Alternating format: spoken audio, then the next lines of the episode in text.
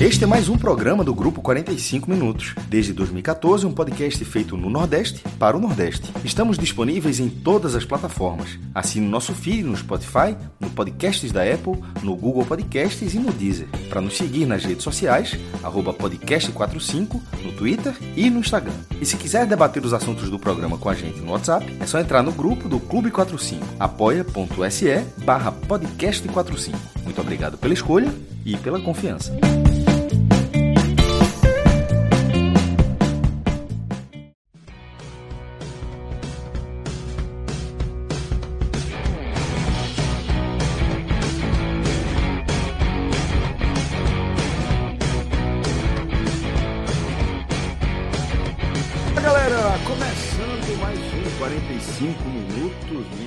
Que trovão! Eu sou Celso Shigami, tô aqui com Léo Fontinelli ao vivo nos canais da turma. Estamos reunidos aqui para mais uma super quarta-feira. Como eu falei agora há pouco na nossa Água Suja, uma quarta-feira de cinzas, uma quarta-feira, pelo menos aqui, para a galera da região metropolitana do Recife, de muita, muita chuva, muitos trovões, relâmpagos e também muitos gols na Ilha do Retiro. Pois é, é na pauta do nosso programa vai estar aí também, obviamente, nosso tema principal, a goleada histórica, fato histórica. O esporte igualou é, a maior goleada é, nesse encontro aí, né? Talvez o maior clássico do Nordeste, talvez não, no maior clássico do Nordeste, o esporte igualou, fez mais uma vez um 6 a 0 sobre o Bahia, placar que havia é, é, conseguido alcançar em duas oportunidades anteriores, mas na década de 50. Então, o esporte, de fato, fez história aí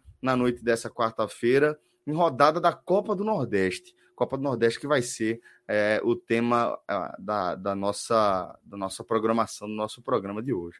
Já estou com o Léo Fontinelli, porque a gente vai realmente abrir o programa com outra goleada. A gente vai passar aqui pela goleada que o Ceará aplicou sobre a equipe do Fluminense do Piauí. O, uma goleada fora de casa, inclusive. Um sonoro 5 a 2 Então, Léo, meu caro amigo, me conta aí o que foi que aconteceu. Ceará é, ratificando né, o bom momento do futebol da dupla cearense, do futebol cearense como um todo, na Copa do Nordeste e aplicando uma sonora goleada sobre o Fluminense. Nossa, que trovão!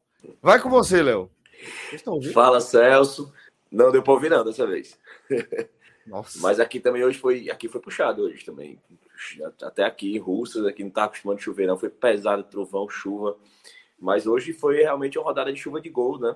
Boa noite a todo mundo aí que tá na live, quem tá ouvindo aí nos outros horários, pelos agregadores de podcast, aquele aquela partezinha que a gente. Eu, eu sou igual a você, sou do seu time, viu, Celso? Eu gosto de ouvir depois o podcast assim. Eu gosto demais, bicho. Eu sou de dormir ouvindo. Total, pô, total. É, Para mim é, é, um ritual.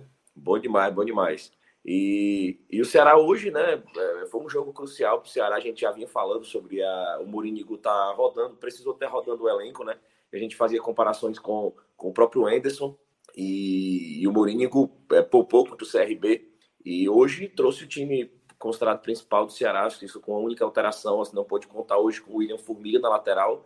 E, e, não, e não fez a opção imediata pelo Danilo Barcelos, assim, é, o Danilo Barcelos vinha tentando entrar em ritmo, tentando entrar em forma física, era um jogo que estava chovendo lá, não foi uma chuva pesada antes do jogo, mas era um gramado pesado, então para um jogador como Danilo Barcelos estava demorando para recuperar a forma física, é, eu acredito que foi pensando nisso que o Mourinho resolveu entrar com uma formação ali com, com três zagueiros. Mas quando a gente viu a escalação, imaginava-se que seria realmente uma formação com três zagueiros, mas ficou aquela dúvida quem faria a esquerda. Mas pela disposição em campo não foi essa formação assim. Eram três zagueiros de ofício, mas o, o David Ricardo ali jogou realmente como um lateral esquerdo aberto, assim, uma linha de quatro, dois mais centralizados. O Igor na lateral direita e o, e o David Ricardo na esquerda. Ele que estava voltando ali a a Teresina, né? A família lá presente, ele que veio da, do, do Fluminense do Piauí, foi onde se profissionalizou e onde o Ceará concluiu a aquisição do passe dele agora esse ano. Mas o Ceará hoje é, foi um jogo interessante que chamou muita atenção, principalmente para mim, porque é algo que eu costumava bater demais, assim, que é o tipo de jogo que o Ceará se complica. Era um resultado que o time precisava fazer, isso pensando em classificação. É, gramado ruim, adversário de, de uma qualidade técnica menor, então eram jogos que o Ceará costumava se enganchar. Era um jogo que o Ceará tentava fazer prevalecer sempre pela técnica, né? E, e, um, e um, um, ano de Série B para o Ceará é um ano onde o time principalmente precisa voltar a acostumar a ganhar esse jogo na força, ganhar na insistência, ganhar na pressão, é, ganhar no físico.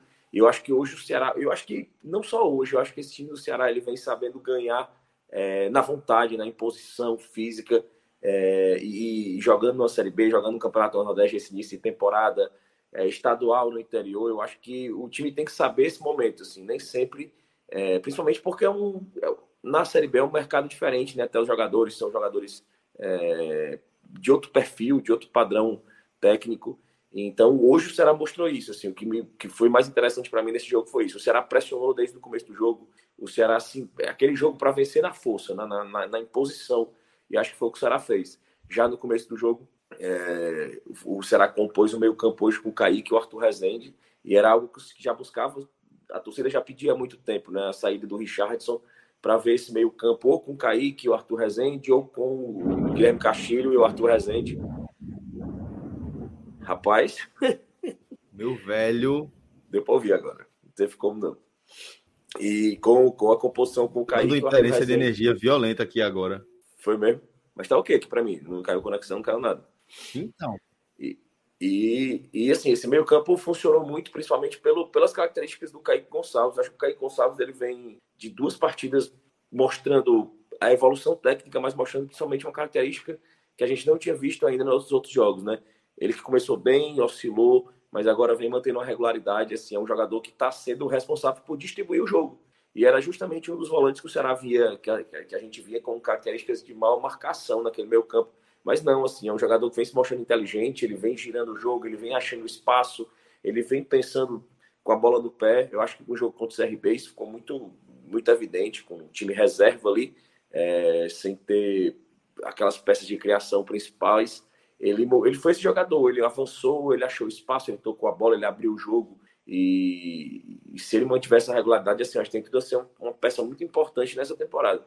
É, e o Arthur Rezende, com uma qualidade ali de, de, de, de, mais de bola no pé, de condução, eu acho que inclusive ficou abaixo do Kaique nesse quesito. É, mas foi ele, justamente ele, o Arthur Rezende, que avançou ali com a bola e conseguiu achar um, um, chute de fora da área ali. O goleiro, que já tinha feito algumas defesas interessantes, é, acabou sendo traído ali pela, pelo gramado molhado, gramado ruim, assim, gramado muito ruim, a bola quicava muito, sambava demais no pé dos jogadores. E o Ceará ali abre o jogo no comecinho do, do da partida, abre, abre o placar ali no começo da partida, e isso já, já ajuda, né? Assim, o time joga mais solto, porque era, o resultado era importante para o Ceará, era fundamental. E no gramado ruim ali, quando você abre o, o marcador no início, você já evita que o adversário é, venha para pressão, ache uma bola vadia ali, se amarre ali e, e tranque mais o jogo, né? E, e, logo depois o Ceará continua a pressão, continua marcando alto e, e teve ali um pênalti que o Vitor Gabriel converteu e, e, até brinquei na internet hoje o, o, o Lip Gates, né, que, que costuma comentar sobre o Ceará, táticas, números, ele falou isso, que o pênalti muito bem batido, eu frescando que eu discordo completamente, o pênalti foi super mal batido, e bem ao padrão Ceará, assim, e só entrou porque realmente o gramado, a bola, assim, foi em cima do, a bola foi em cima do goleiro, assim, e deslizou ali pela chuva, pelo kick do gramado, é, mas o Ceará fez o segundo gol e o, o Vitor Gabriel, já, já adiantando assim, vinha sendo o melhor jogador da partida. E eu acho que é um jogador que apanhou tanto, assim, veio antes mesmo de chegar, de estrear, assim, apanhou tanto, já veio sem qualquer expectativa, é, que vem sendo uma grata surpresa, assim, de, de uma importância tática. É, e eu sou um, muito crítico dessa, dessa, esse elogio que fazem atacantes, assim. É um atacante taticamente importante. Geralmente você usa isso para argumentar atacante que não faz gol, não é atacante ruim. É, mas dentro desse contexto de adversários de temporada, o Vitor Gabriel vem sendo esse jogador assim, bem interessante, é, de incomodar zagueiro, de pressionar, de ficar na força ali, de, de, de prender marcação, de abrir espaço. E vem, muito, vem sendo muito importante nisso, nesse começo de temporada. E logo depois o Ceará fez o terceiro gol. É, caiu o Celso. Tá me ouvindo? Tá aqui, aqui, é, aqui não, aqui oscilou também. É, mas você acha que Celso ele foi. Tá aí, é. tá aí. Pronto, aqui, pronto. Aqui, aqui tá, tá, oscilando bastante e os cachorros é, aqui estão enlouquecidos, velho. Teve um certo ataque de cães aí. É, os cachorros estão enlouquecidos aqui com os trovões que estão dando. Desculpa, Léo. Não, veja só. Não, não, veja só. Eu, eu, eu, fiquei com medo de a chuva, é, a chuva que vai cair do Recife e nos próximos instantes é assustadora, viu? Porque o, o trovão, os trovões e o calor. Não, velho. Tá fazendo. Tá... Não só para não só para uma brisa aqui. É. E aqui tá, tá trovejando e relampejando, obviamente, também, né? Um fenômeno só, mas muito próximo. E, tipo, porra, aqui ilumina. E basicamente no mesmo segundo vem a, o, o barulho, o estrondo do trovão, tremendo telha, tremendo janela. Eu acho que agora há pouco deu um, uma trovejada por aqui que deu para, ó, que deu para galera ouvir. De novo vai rolar. De novo aqui agora. Super.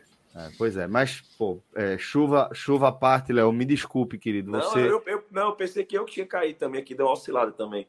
Aqui tá começando também os trovões aqui.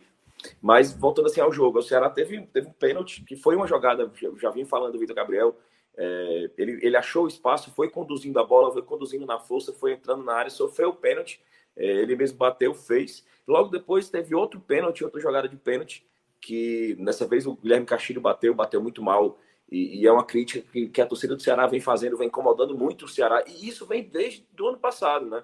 O Ceará é um time que perde muitos pênaltis, mas é um time que principalmente não tem um batedor definido. Então, jogador, vários jogadores costumam ser batedores durante o ano, assim, quem pega a bola e aquela coisa que incomoda do jogador estar tá sem confiança e você dá a bola para o cara bater, isso geralmente não funciona no Ceará. E o Ceará tinha o Eric em campo, né, que é, que é o melhor batedor do time, é, mas o Guilherme Castilho ali pegou a bola, perdeu, mas logo depois em uma, uma bola onde o próprio Vitor Gabriel de Costas escorou ali, deu toque, ele faz um gol ali batendo de, já de dentro da área, faz o terceiro gol e o Ceará tranquiliza ali o placar no, no, no, primeiro tempo mesmo, assim, já, já um resultado bem garantido. Mas aí vem um momento da um momento que vem sendo e eu já já tuitei inclusive no intervalo que eu no caso do Morínigo já teria tirado o Janderson, é um jogador que vem sendo desgastado muito na temporada, uma peça importantíssima, assim, a, a válvula de escape principal do ataque do Ceará, assim, realmente é aquele jogador que consegue é, fazer o, o, fora do óbvio ali.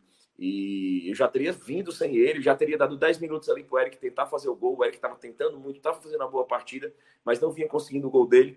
Eu daria 10 minutos ali para o Eric tentar fazer o gol também, depois tiraria o Eric. É, o Ceará tem o, o, Pedro Lucas, que chegou aí do Grêmio, um garoto de 20 anos aí para estrear. Tinha o Varley para estrear. É, tinha, tinha o Léo Rafael, que é um jogador da base também, que precisa ganhar confiança, ganhar ritmo. E, e ele fez isso, ele não fez isso, né? Ele, na verdade, ele mudou, ele retardou as mudanças, e é uma crítica que eu faço demais ao Morínigo, a falta de, de, de tanto de conseguir é, ver o time perdendo a posse da bola, perdendo o controle do jogo, ele não consegue fazer uma leitura rápida durante o jogo mesmo, fechar o espaço, ele geralmente demora até levar o gol, até levar o sufoco, ele não consegue fazer esse diagnóstico imediato, assim, com as próprias peças já estão em campo, corrigir o posicionamento, ajustar as linhas, aproximar os jogadores, é, mudar um posicionamento, inverter um... Ele não consegue, ele, ele não consegue ter essa, essa, grande dificuldade. Pelo menos até aqui vem demonstrando. Lógico que a gente tira o peso de, de ser um início de temporada, um, um, treinador que acabou de chegar no clube, um clube com problemas, mas ele demorou, demorou inclusive para mexer, e foi o momento que permitiu o crescimento ali do, do Fluminense, ali, um time bem limitado tecnicamente, mas que dominou o jogo, dominou as ações, teve posse da bola, é, fez um gol e continuou ali de forma incomodando, e o Ceará bem desorganizado. Então ele fez algumas mudanças ali, colocou o Jean Carlos, colocou o Léo Rafael, que era um jogador que, que, a, que, a, que a torcida gosta muito na, na base, assim, apareceu muito bem, é, se machucou, perdeu espaço e era muito questionado sobre isso, assim, o, o próprio Mourinho, assim, por que, que o Léo Rafael era preterido em relação ao Giovani, assim, que nunca mostrou é, um rendimento próximo ao que o Léo Rafael vem mostrando. É um jogador que, que sempre que entra mostra essa, essa qualidade. É, e quando entrou, ajudou demais, assim, ajudou demais. É, deu deu, deu um, um, passe ali interessante para o gol do Jean Carlos. O Ceará ainda vem a ter outro pênalti, né? É, dessa vez convertido pelo Eric, que é, como a gente disse, o melhor batedor do, do, do Ceará.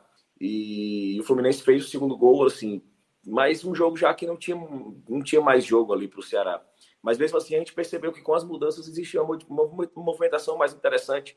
É, o Léo Rafael abriu muito espaço e foi ali que ele tirou depois o Janderson, já para descansar. E eu acho que, repito, era para ter sido sacado antes. Mas o que eu destaco é isso do jogo de hoje: assim, a, a como o Ceará vem conseguindo, é, quando precisa ser mais duro, mais forte, é, um, de mais imposição física, ele vem, porque ele vai precisar muito durante o ano.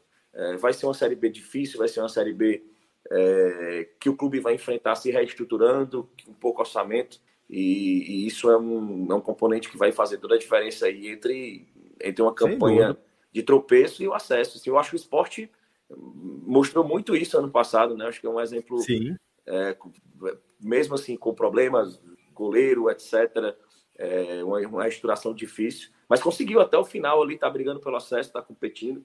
Então, assim, o Ceará tem como tirar isso de lição e, e, tentar melhorar isso, tentar ser um time que vai brigar, não se conforma com o resultado e vem dando sinais. Acho que precisa o Mourinho fazer essa leitura mais rápida do jogo, aprender as, o time das modificações e eu acho que segue essa crescente aí, segue num rumo, num rumo interessante. Precisando de peças, mas evoluindo, reagindo, se organizando e espero que esse caminho seja, seja seguido assim por, por mais tempo até a Série B. Ué? Beleza, companheiro. Foi basicamente uma vinheta aqui para a gente girar a pauta. Léo, meu irmão, queria agradecer demais a sua participação aqui no nosso programa hoje, trazendo essa visão é, sucinta, tá? mas bastante precisa do que foi não apenas essa goleada que o Ceará impôs sobre o Fluminense, mas também sobre como isso fala é, sobre o momento do Ceará na temporada. Um abraço grande, viu, meu caro? Abração, tô ficando aqui na audiência, vai ser trincado esse tele hoje. Ai, ó, a turma tá nervosa aqui. Valeu pra turma, irmão. Valeu, Cardoso. Qualquer chegou... coisa aparece. Isso tu já sabe, aí tu já chega dando a carteirada. chegou agora, chegou agora a informação de que Cássio Cardoso confirma presença, viu? Nos próximos Pô, 30, 40 minutos. O pessoal tava fazendo um, uma vaquinha virtual já aí para dizer quanto é que tinha que levantar de superchat para trazer o homem, viu? eu, eu tava pagando, eu tava pagando cinco enchinhas aí, viu? Pra ele vir me ajudar nisso aqui. O papai cravou o placar, cravou o placar e não fez a bet. Cravou o placar e não foi lá no Bet Nacional jogar. Foda, porra. É, aí é osso. Bom programa, galera aí. É nada, né? Ó, oh, nossa senhora. Valeu, Léo. Vai trovejando Valeu, Valeu Léo. Um cheiro, irmão. Ô, Celso. Fala, Fred. Antes da gente falar de futebol. Ah, é. é, é. Não, não vamos falar de futebol vamos agora. Não, calma, coisa. calma, calma, calma, calma, pô. Eu prometo que também não vai ser carnaval. Não, não vou aqui falar é porque eu já vi a turma dizendo que perdeu, perdeu no carnaval e no futebol, mas não vou, não vou entrar nesse, nesse mérito, não. Aí não perdeu, não. Perdeu, não. Estão dizendo, estão dizendo que perdeu no carnaval e foi proporcional. Mas.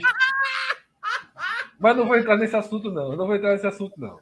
Faço, não. Eu vou fazer uma pergunta sobre trovão, Celso. E a pergunta ah. só você pode responder mesmo. Não. Porque eu percebo que quando tu ouve o trovão aí, eu escuto aqui. Sim. Qual raio de abrangência pode ter um trovão?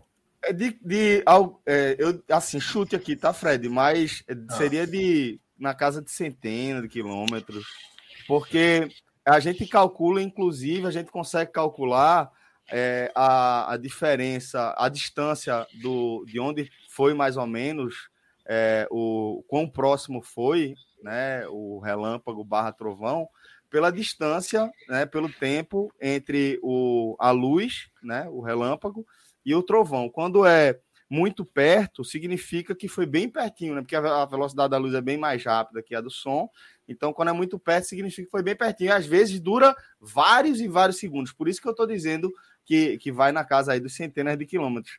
Mas eu não, não saberia chutar, não, sabe, Fred? Não, não saberia precisar, não. Seria mais como chute. Né? Porque realmente, às vezes, vai porra, com 15, 20 segundos depois da, da, de você ver o clarão de luz, é que vem o barulho do trovão. Então, acho que isso é, dá bastante tempo. Sabe tudo de trovão aí, Celso.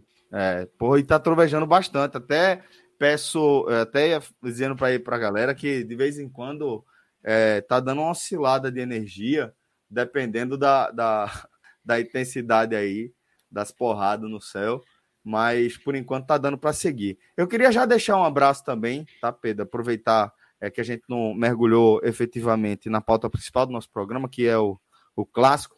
Em determinado momento, já chamou de Super Bowl do Nordeste. Redação do diário. Mas é, é, antes de entrar efetivamente na goleada do esporte sobre o Bahia, é, eu queria deixar um abraço aqui em todo mundo que está acompanhando a gente ao vivo. Estamos com uma grande audiência, então já deixo um abraço em todos vocês tá, que estão optando por acompanhar esse pós-jogo aqui, aqui na turma, tá? Obrigado de coração, sinta-se abraçado. Daqui a pouco a gente vai contar com mais pessoas aqui ainda do nosso time é, na nossa, nas nossas análises, tá? É, vamos seguir aqui, Pedro, trazendo o nosso olhar né, sobre esse, esse clássico. Ah, pô, antes que eu esqueça, pô, não terminei. De fala, já que eu tô falando, mandando um abraço aqui pra galera, queria mandar um abraço especial pra turma do Clube 45. O negócio lá tá trincado, velho. Tá pegando fogo. Eu, eu confesso que nem olhei. Porra, velho, tem para mais de mil mensagens aqui desde a última vez que eu é. abri o grupo e não faz muito tempo, tá? Trincadíssimo. Se você quiser fazer parte dessa comunidade nervosa, é, a hora é agora. apoia.se barra podcast 45, barra INE45, né, barra Hmenon e barra blog de Cássio Zirpoli. Vai escolher uma das nossas campanhas. Aqui, aqui agora tá com 2.600. Olha aí, tá vendo aí?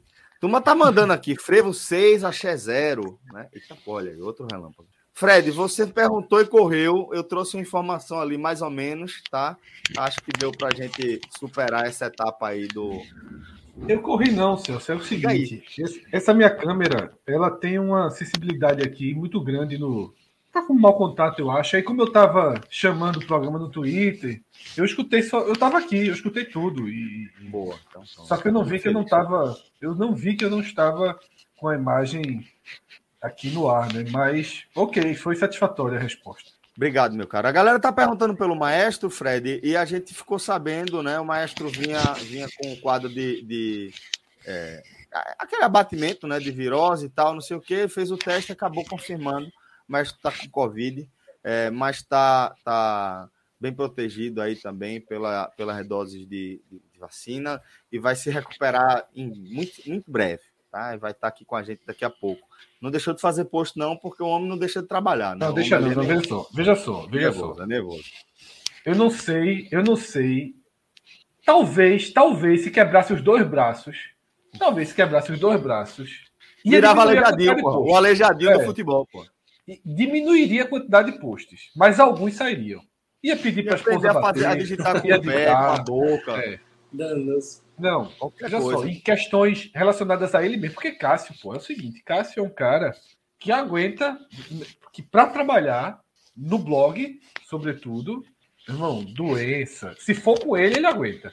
É. Não, não se alimenta. Veja só, é, Cássio já foi para uma viagem, Cássio tem uma história foda, Cássio foi para uma viagem do Comitê Olímpico Brasileiro, naquelas festas de fim de ano do COB. Cássio pegou o avião, era um bate e volta, tá? Eu não lembro se chegava a dormir, acho que chegava a dormir e vinha no outro dia, porque a festa era à noite, né? Cássio pegou um avião, foi para o Rio de Janeiro, participou da festa. É aquela velha história que ele conta que entrou no carro com César Cielo, né? Não é César Cielo que ele conta no é, carro? É, é, é. Ele avança é. aqui, pronto. Ele foi, fez a matéria, tudo, tudo, quando ele estava no avião, voltando para o Recife, de manhã do outro dia, eu disse, caralho, eu não comi. é foda, Isso numa festa do Kobe, que você imagina que tem absolutamente né, um, um, buffet de altíssimo padrão, né, uma festa de gala né, no final do ano. Mas esse é Cássio, então. É, Exato. Mas ele tá para o cara encarar uma live, o cara batido de gripe é muito ruim, tossindo muito, é, é terrível. Não, porra, o carro Eu tô um pouquinho, é eu tô um pouquinho, mas nem, nem se compara, né? Eu tô não. Já aqui, ó. Vai trazer, acho que eu, eu ia falar um negócio aqui. Quando o cara tá com o remedinho perto assim, é porque o cara tá. Sabe que os problemas estão. Eu ia falar Qual um negócio essa, aqui, essa mas eu ia abrir uma porta que a gente não ia conseguir fechar. Então eu vou deixar manter ela fechada, só vou abrir no H-Menu, tá? Mas. Que é sobre o Carnaval é... Pernambuco-Bahia, não vamos falar disso, não, né? É, não, vou falar disso agora, não. A gente vai falar do seguinte: já deixar um abraço aqui para Pedro Maranhão, que tá aqui com a gente ao vivo. Tá? Categoria já... de base, o maestro, o maestro vai pro banco aí, ó. É. o Pedro do esporte tá dando show. A turma tá dizendo que o maestro é Ronaldo. Aí não, pô. Aí... Eita! Não, é não, é não. Para com isso. Para com isso. Eita. Eita. Mas, ó, é, deixar um abraço pra galera também que tá mandando superchat. E deixa eu ver se tem algum aqui. Pronto, tem alguns que dá pra gente ler, tá? Antes de a gente mergulhar na pauta. Eu vou trazendo o relógio, porque aí eu já vou vendo uns que dá pra gente fazer um gancho legal, ó. André Luiz Araújo, Fred. Que é o tipo de vitória que ressuscita a turma, né? André Luiz, velho, é um cara, é um cara super assíduo, um cara que tá sempre com a gente, sempre faz questão de participar aqui com o Superchat, mas tá sumido aí um tempo. Mas é dessas vitórias que a gente acompanha que sai trazendo a turma de volta. André, um cheiro para você. Ele tá dizendo o seguinte: ó, faz tanto tempo que o esporte não faz tanto gol em um time de peso que tá todo mundo se coçando. KKKK. Não, que tá todo se coçando. E meteu o PST. É, pelo esporte tudo. Marcelo Nem também vindo aqui nessa linha, Fred. Vitória de buzina. Tá vendo? Fred, teu chefe também mandou, mandou, mensagem. Quem é teu chefe, Fred? Rodrigo Carvalho. Tá vendo aí? Sabe. O cara não precisa, não precisa nem de cola. Rodrigo Carvalho, nosso chefe, já mandou aqui. Painho ainda é painho? Pergunta. Pergunta. É... Depois de hoje, Bruno. Apanhando desse jeito. Esporte Serasa ganhou do Bahia assim. Boa. Ah, vale, ah, vale. Ai, ai, ai. que resenha, porra. Mas é isso, é isso. Vamos lá. É... Atos, nosso querido Atos. É, escalar Pedro no 6x0 fará Fred criticar o Jojo para mostrar que não é o melhor time do Brasil, já já. Nosso querido Atos, é. Foi numa quarta-feira de cinzas, Atos. É. Mas vamos. É, galera, sejam todos bem-vindos, tá? Estamos com uma audiência muito bacana. Se você ainda não é inscrito no nosso canal, faça isso. Colabora realmente de forma muito efetiva para o nosso trabalho, tá? Já deixo um abraço para você também que está ouvindo a gente no formato podcast, assim como eu também gosto bastante de consumir nesse formato, é a minha forma favorita. Sinta-se contemplado, sinta-se abraçado, meu caro. Fred, vamos começar como de costume, vamos falar é, do, do peso, né? Porque é, a, a, a notícia ela vai se impondo de forma que a gente não tem qualquer controle sobre isso. Quando a gente fala é, do maior clássico do Nordeste, né, é, certamente é, abre espaço para os roteiros mais diversos. Mas quando a gente vê um 6 a 0 quando a gente vê a história ser descrita de forma muito efetiva, de forma muito prática, o esporte iguala os maiores é, placares já alcançados aí na história desse encontro, é, num sonoro 6 a 0 aí a gente tem que trazer o peso disso tudo para a nossa análise inicial. Então, meu irmão, queria que você trouxesse aí é, o que significa, né? Qual é o lead aqui desse Esporte 6, Bahia 0, onde, sem sombra de dúvida, havia espaço para muito mais. Vamos lá, Celso. É... O primeiro ponto é que era um jogo que já tinha uma conotação histórica por ser o jogo de número 100. Né? E eu vi um, um post de, de Pedro, né, Pedro Pereira, né, no Bahia Números, que mostrava que o Sport era o primeiro clube de fora do estado da Bahia alcançar essa marca de 100 confrontos contra o Bahia, né? O que mostra que sim, trata-se de um grande clássico regional e a gente poderia até fazer um programa inteiro, né? Normalmente nas entre safras aí de temporadas a gente faz alguns programas assim. A gente poderia fazer um programa inteiro até para ranquear Esporte Bahia dentro de um contexto de clássicos interestaduais, porque talvez seja um dos clássicos, se não o maior clássico interestadual com com cara de clássico. Não é assim, ah, esses dois times criaram a rivalidade como Flamengo e Palmeiras têm nesse momento. É, Flamengo e Palmeiras hoje formam um clássico, mas é uma rivalidade momentânea, pontual, né, causada por um, pelos investimentos Acho financeiros. tem um bom paralelo aí, Fred. Aí tem um bom paralelo, inclusive. Sabe? É, Flamengo e, e Palmeiras e Bahia Esporte daria um bom debate, porque também acho que é, esses encontros é, mais recentes também é, alimentam bastante a, a, o peso desse, desse encontro entre esporte é, seria, Celso, veja só, seria, não vou ter a pretensão de abrir esse debate aqui, Isso. mas Esporte Bahia, ele entra na disputa, porque ele tem elementos de um clássico, e isso ficou muito, muito, muito mais forte depois das redes sociais, depois da internet, e aí também é, pesa um, a distância muito grande que o Bahia abriu do Vitória. Né? O esporte também tem uma distância considerável para Santa Cruz e Náutico nos feitos, né? na, na capacidade de, de, gerar recursos. Né? Então, existe um, um, o distanciamento que existe do Bahia para o Vitória e do esporte para o Náutico e para Santa Cruz, eles fortalecem essa, esse conceito de clássico, né? quando esporte e Bahia jogam. Então já era um jogo que tinha esse contexto histórico. A gente veria o jogo de número 100, tá?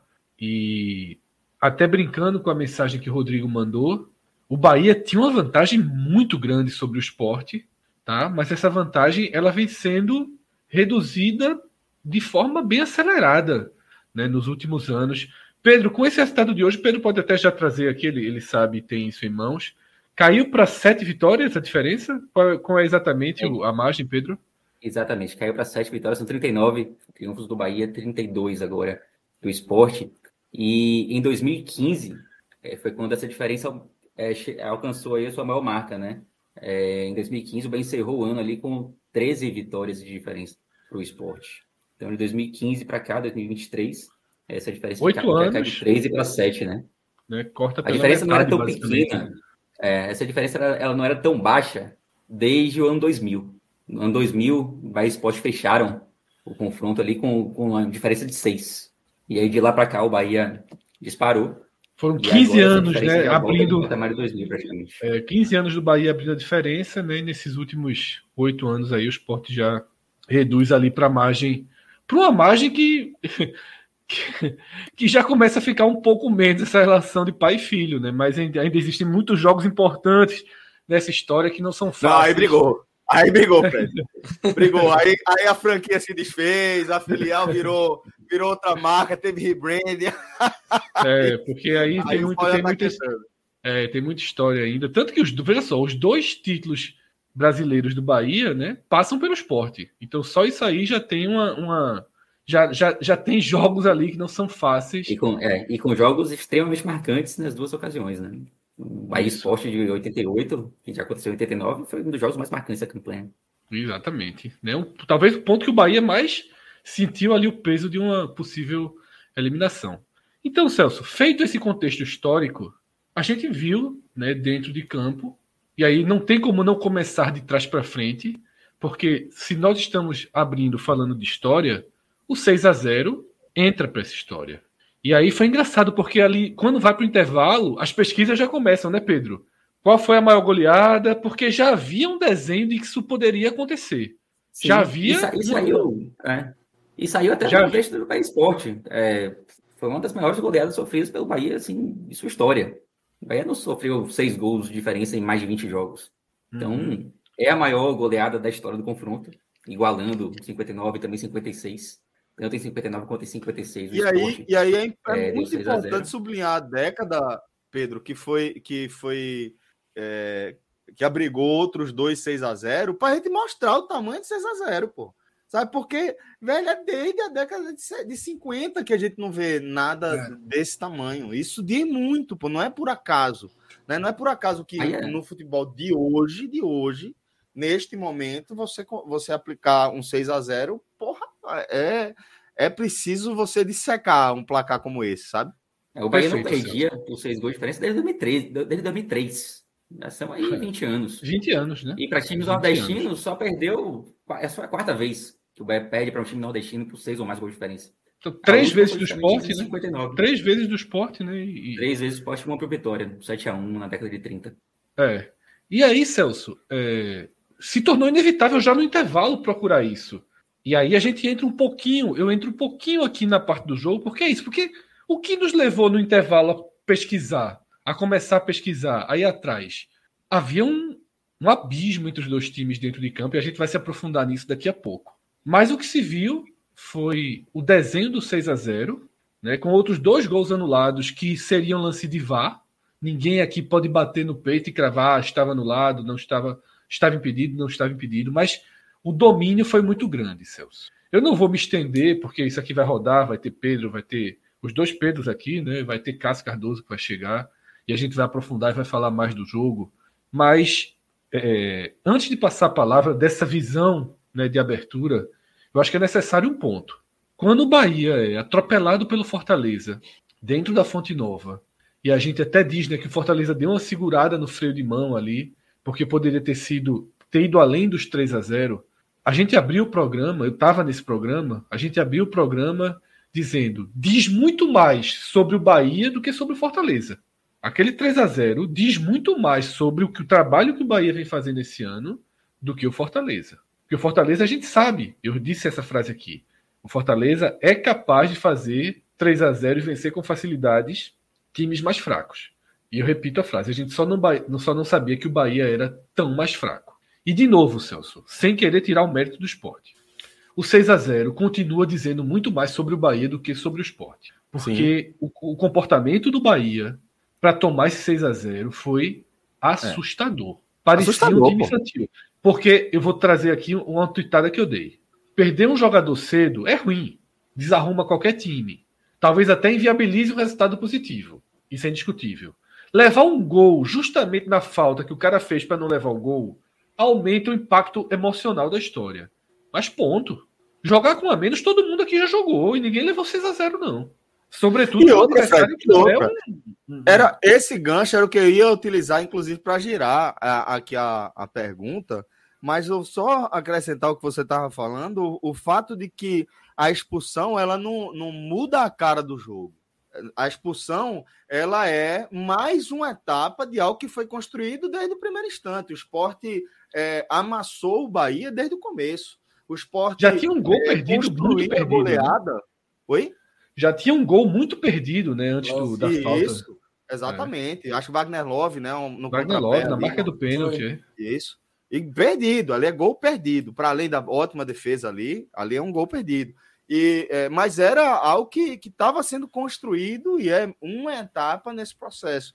Por mais que, é, como você falou, um gol no, no início, muitas vezes acaba sendo um, um, um, a mudança, é, é, ou o ponto central da nossa análise, sabe? Por acontece ali um, um, gol que você toma no começo e o jogo termina 1 a 0 mesmo, sabe?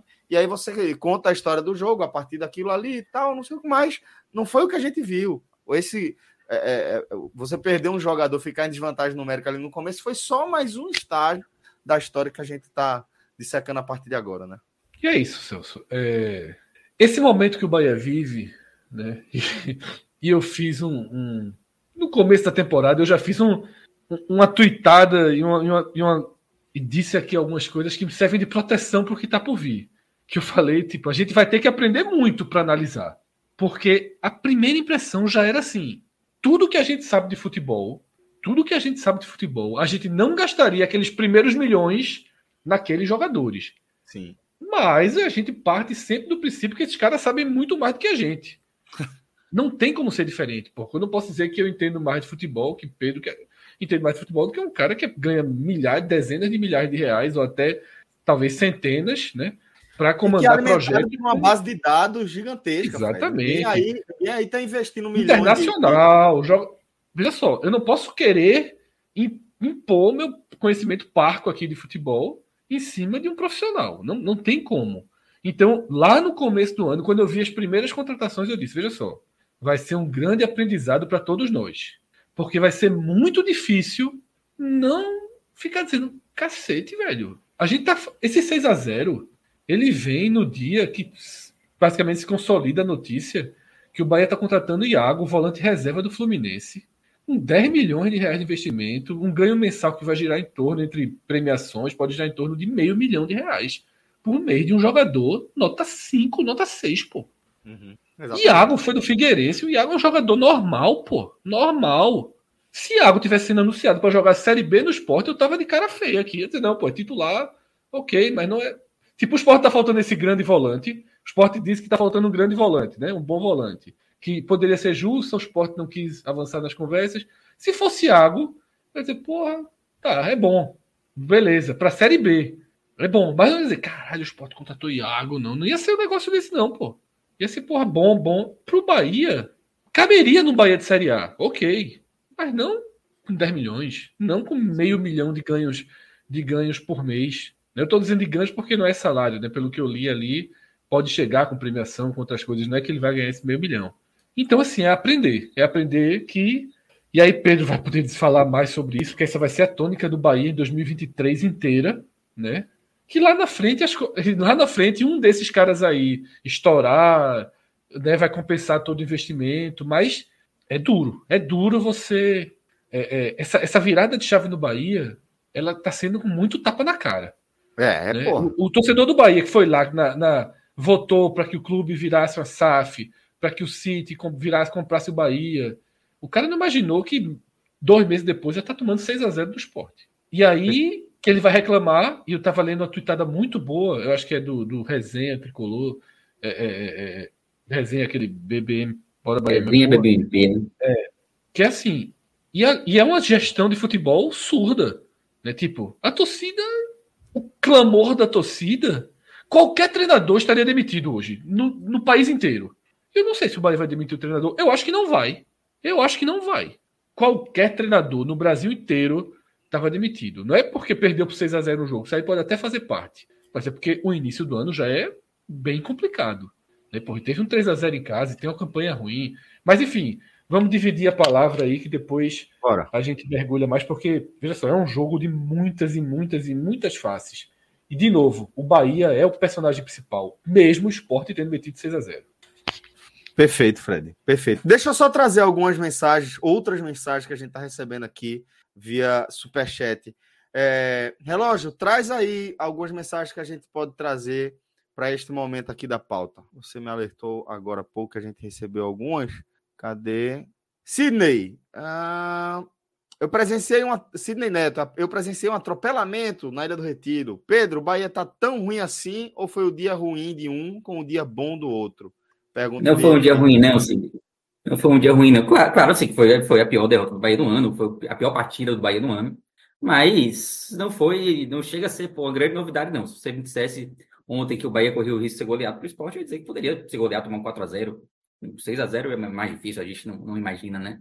Mas não, não é, não é, não foi um dia típico desse Bahia de 2023, não. O Bahia vem fazendo partidas vexatórias. Contra o Fortaleza foi mais íntimo. Foi três, poderia ter sido muito mais, poderia ter sido seis contra o Fortaleza. Boa, boa. É, Maicon Oliveira, Esporte Serasa 6, Bahia City 0. Tá se apropriando aí também dessa resenha, né? Tá certo, Maicon. Um abraço, meu irmão. Obrigado, viu, velho? É, Fred, aqui a gente chama de, de João Pablo a gente chama de Juan Pablo, hein? A gente mete o, o Fisk aqui, ou... Juan, Juan, Juan, Juan. O Falcon, o Falcon, o Falcon de Sergipe. Não é Falcon? Eu fui falar Falcon. Eu tô... Vou hoje, viu? Eu tava preocupado, Celso. Eu tava preocupado, que eu mando escolher o time aqui, não vai para canto nenhum.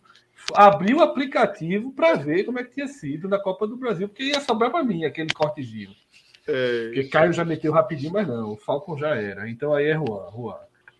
É, faltou de Kaique, PST, pergunta ao Fire se o Sport é favorito agora.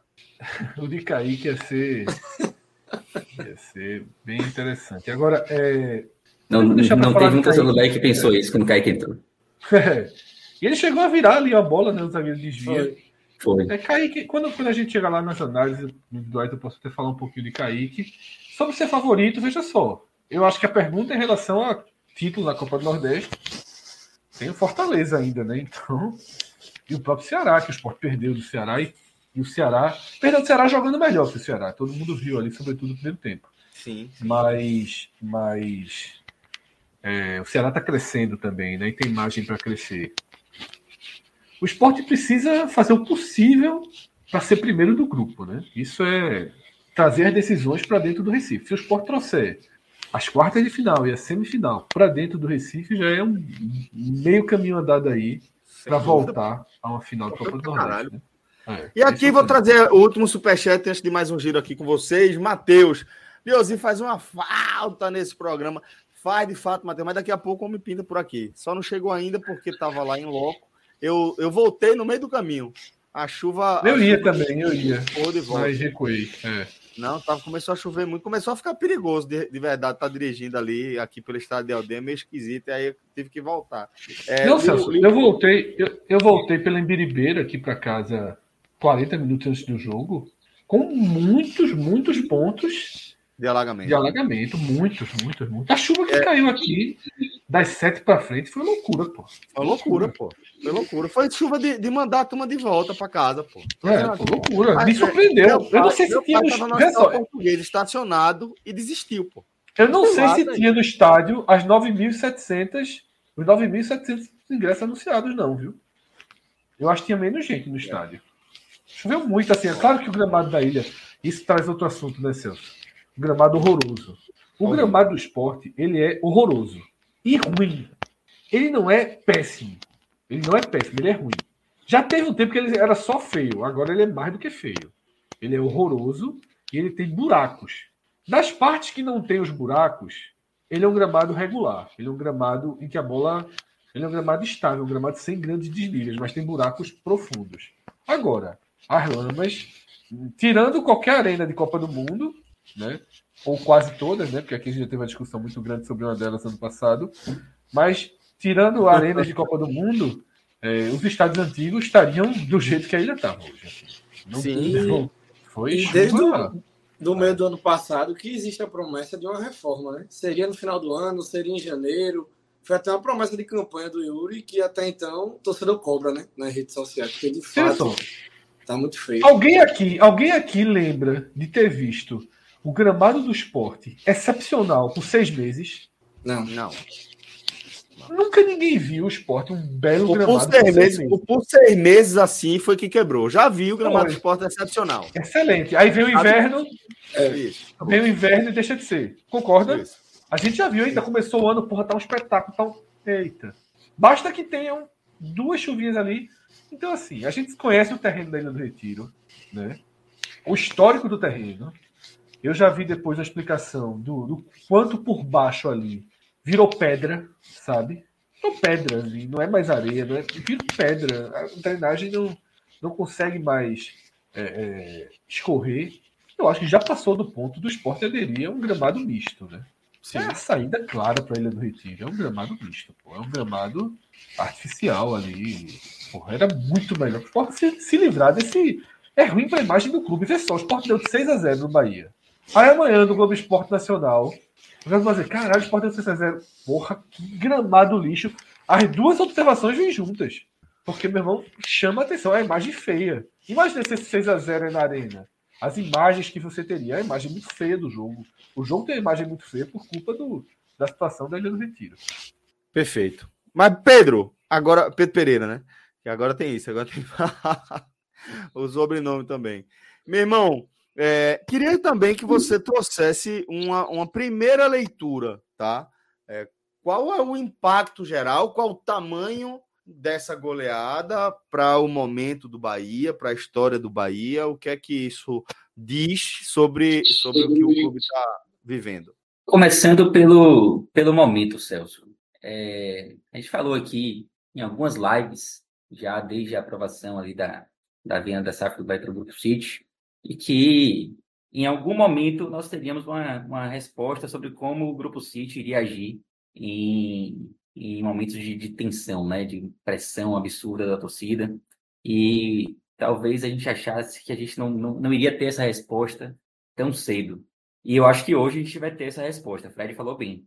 É, em qualquer time do Brasil hoje, Renato Paiva cairia hoje no vestiário da Ilha do Retiro. E eu tô com o Fred. Eu acho que isso não vai acontecer pelo histórico do Grupo City, mas também não seria uma grande surpresa se acontecesse. Então, acho que a, a primeira consequência do que aconteceu hoje na Ilha do Retiro é a gente ter essa resposta, saber como o City vai lidar. E a gente já falou aqui diversas vezes que o Grupo City ele não está acostumado a trabalhar em times com a pressão como existe no Bahia. É... E eu acho que todo mundo hoje tem essa dúvida né, sobre como vai ser é, a gestão do momento tenebroso que o Bahia vive. É importante dizer também que esse momento tenebroso, ele não começou hoje. Hoje ele chega, assim, no momento mais tenso, obviamente. Mas desde a derrota para o Fortaleza na semana passada, que já, que já havia uma pressão muito grande, que Renato Paiva já, já começava a ser muito questionado no cargo de treinador. É... Aí teve, teve, obviamente, aquele jogo da Atlético Alagoense, foi um jogo que ninguém viu, sexta de carnaval aqui em Salvador, ninguém assistiu. E não foi uma grande partida, não foi algo assim apesar do Bahia ter vencido. Não foi uma partidaça do Bahia, longe disso, muito pelo contrário. É, e aí vem, na sequência, uma derrota acachapante para o esporte. E é óbvio que as críticas ao trabalho que vem se, vem, vem, se, desenvolvendo, vem se desenvolvendo até agora são, são enormes. É, a gente falou também algumas vezes sobre a lua de mel que havia com o Grupo City e que já não há mais é, também é uma consequência já desse resultado. Já há muitas críticas ao que vem sendo feito no Bahia até o momento. E eu acho que o mesmo que não ocorra a demissão, eu acho que ela não vai ocorrer, mas mesmo que não ocorra, é inadmissível assim a gente pensar que um placar como esse, e isso já valia também por 3 a 0 do Fortaleza em casa, é inadmissível pensar que placares como esse não vão gerar uma mudança de rumo. Bahia precisa mudar os rumos que vêm sendo construídos em 2023. É, aquele papo de que, pô, o trabalho do City é a longo prazo, é, os, os resultados eles vão vir aos poucos. Isso todo mundo já sabe.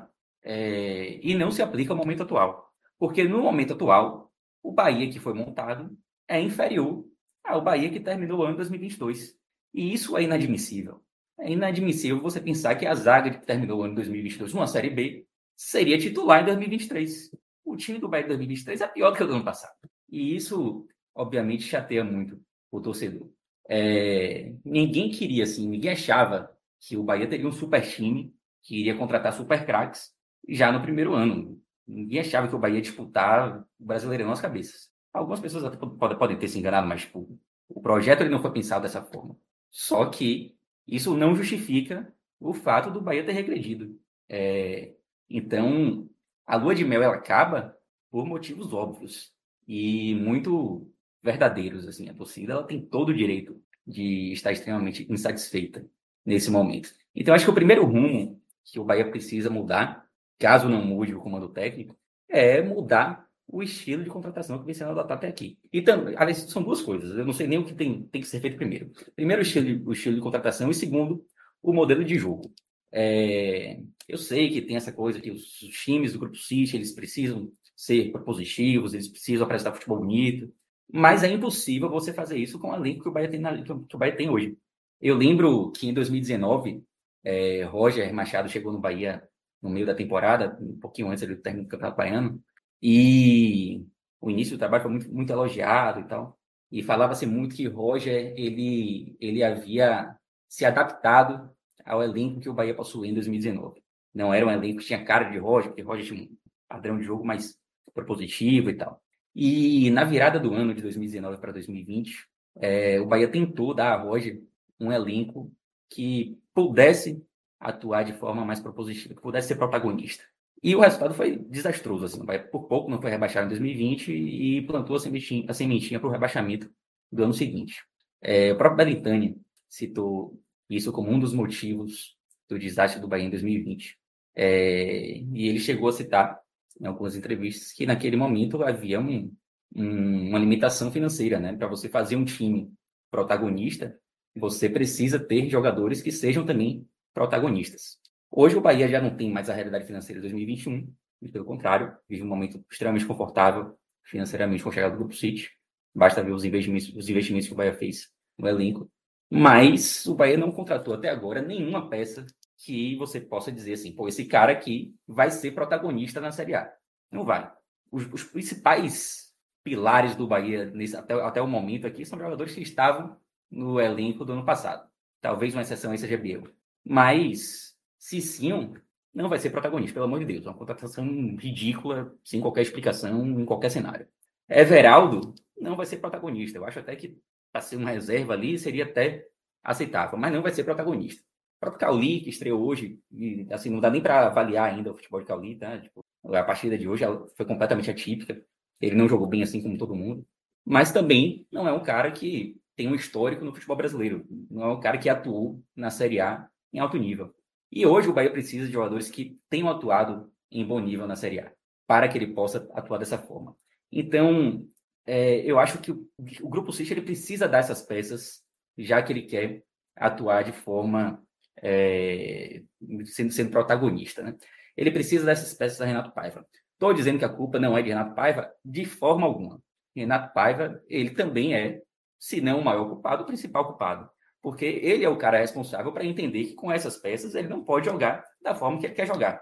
Ele precisa mudar o padrão de jogo. É, então, por mais que ele não, não tenha as peças que ele gostaria de ter, e ele já falou que o Bahia irá ao mercado para contratar e tal, mas ele precisa entender que nesse momento não dá para jogar como ele quer. Estou bem curioso, inclusive, para assistir a, a, coletiva dele de hoje, é, porque ele sempre fala muito, dá respostas longas e tal, e estou curioso para saber o que ele tem a falar sobre a partida de hoje, sobre o vexame que aconteceu hoje na Ilha do Retiro. Aliás, é até bom eu ter lembrado disso, porque ele gosta, nas suas coletivas, né, de citar assim, alguns, alguns feitos históricos do Bahia. Né? Ele fez isso muito nos, nos primeiros jogos, é, quando o Bahia ganhou, por exemplo, os três primeiros jogos do Campeonato Baiano, e tinha não sei quantos anos, não lembro agora, que o Bahia não vencia, e ele citou isso, não sei se na coletiva ou se no, no vídeo de bastidores que o Bahia que o Bahia divulga, ele fez isso em algumas oportunidades. E hoje ele precisa lembrar que o Bahia não perdia de 6 a 0 para o time do Nordeste desde 59. Ele precisa lembrar que é a pior derrota em termos de diferença de gols desde 2003, já que ele gosta tanto dessas estatísticas, né? Então, por mais que ele precise de peças, por mais que o trabalho ainda esteja relativamente no início, já não dá mais para dizer que é iníciozinho, ele, para mim, é o principal culpado hoje dessa, desse péssimo momento que vive o Bahia.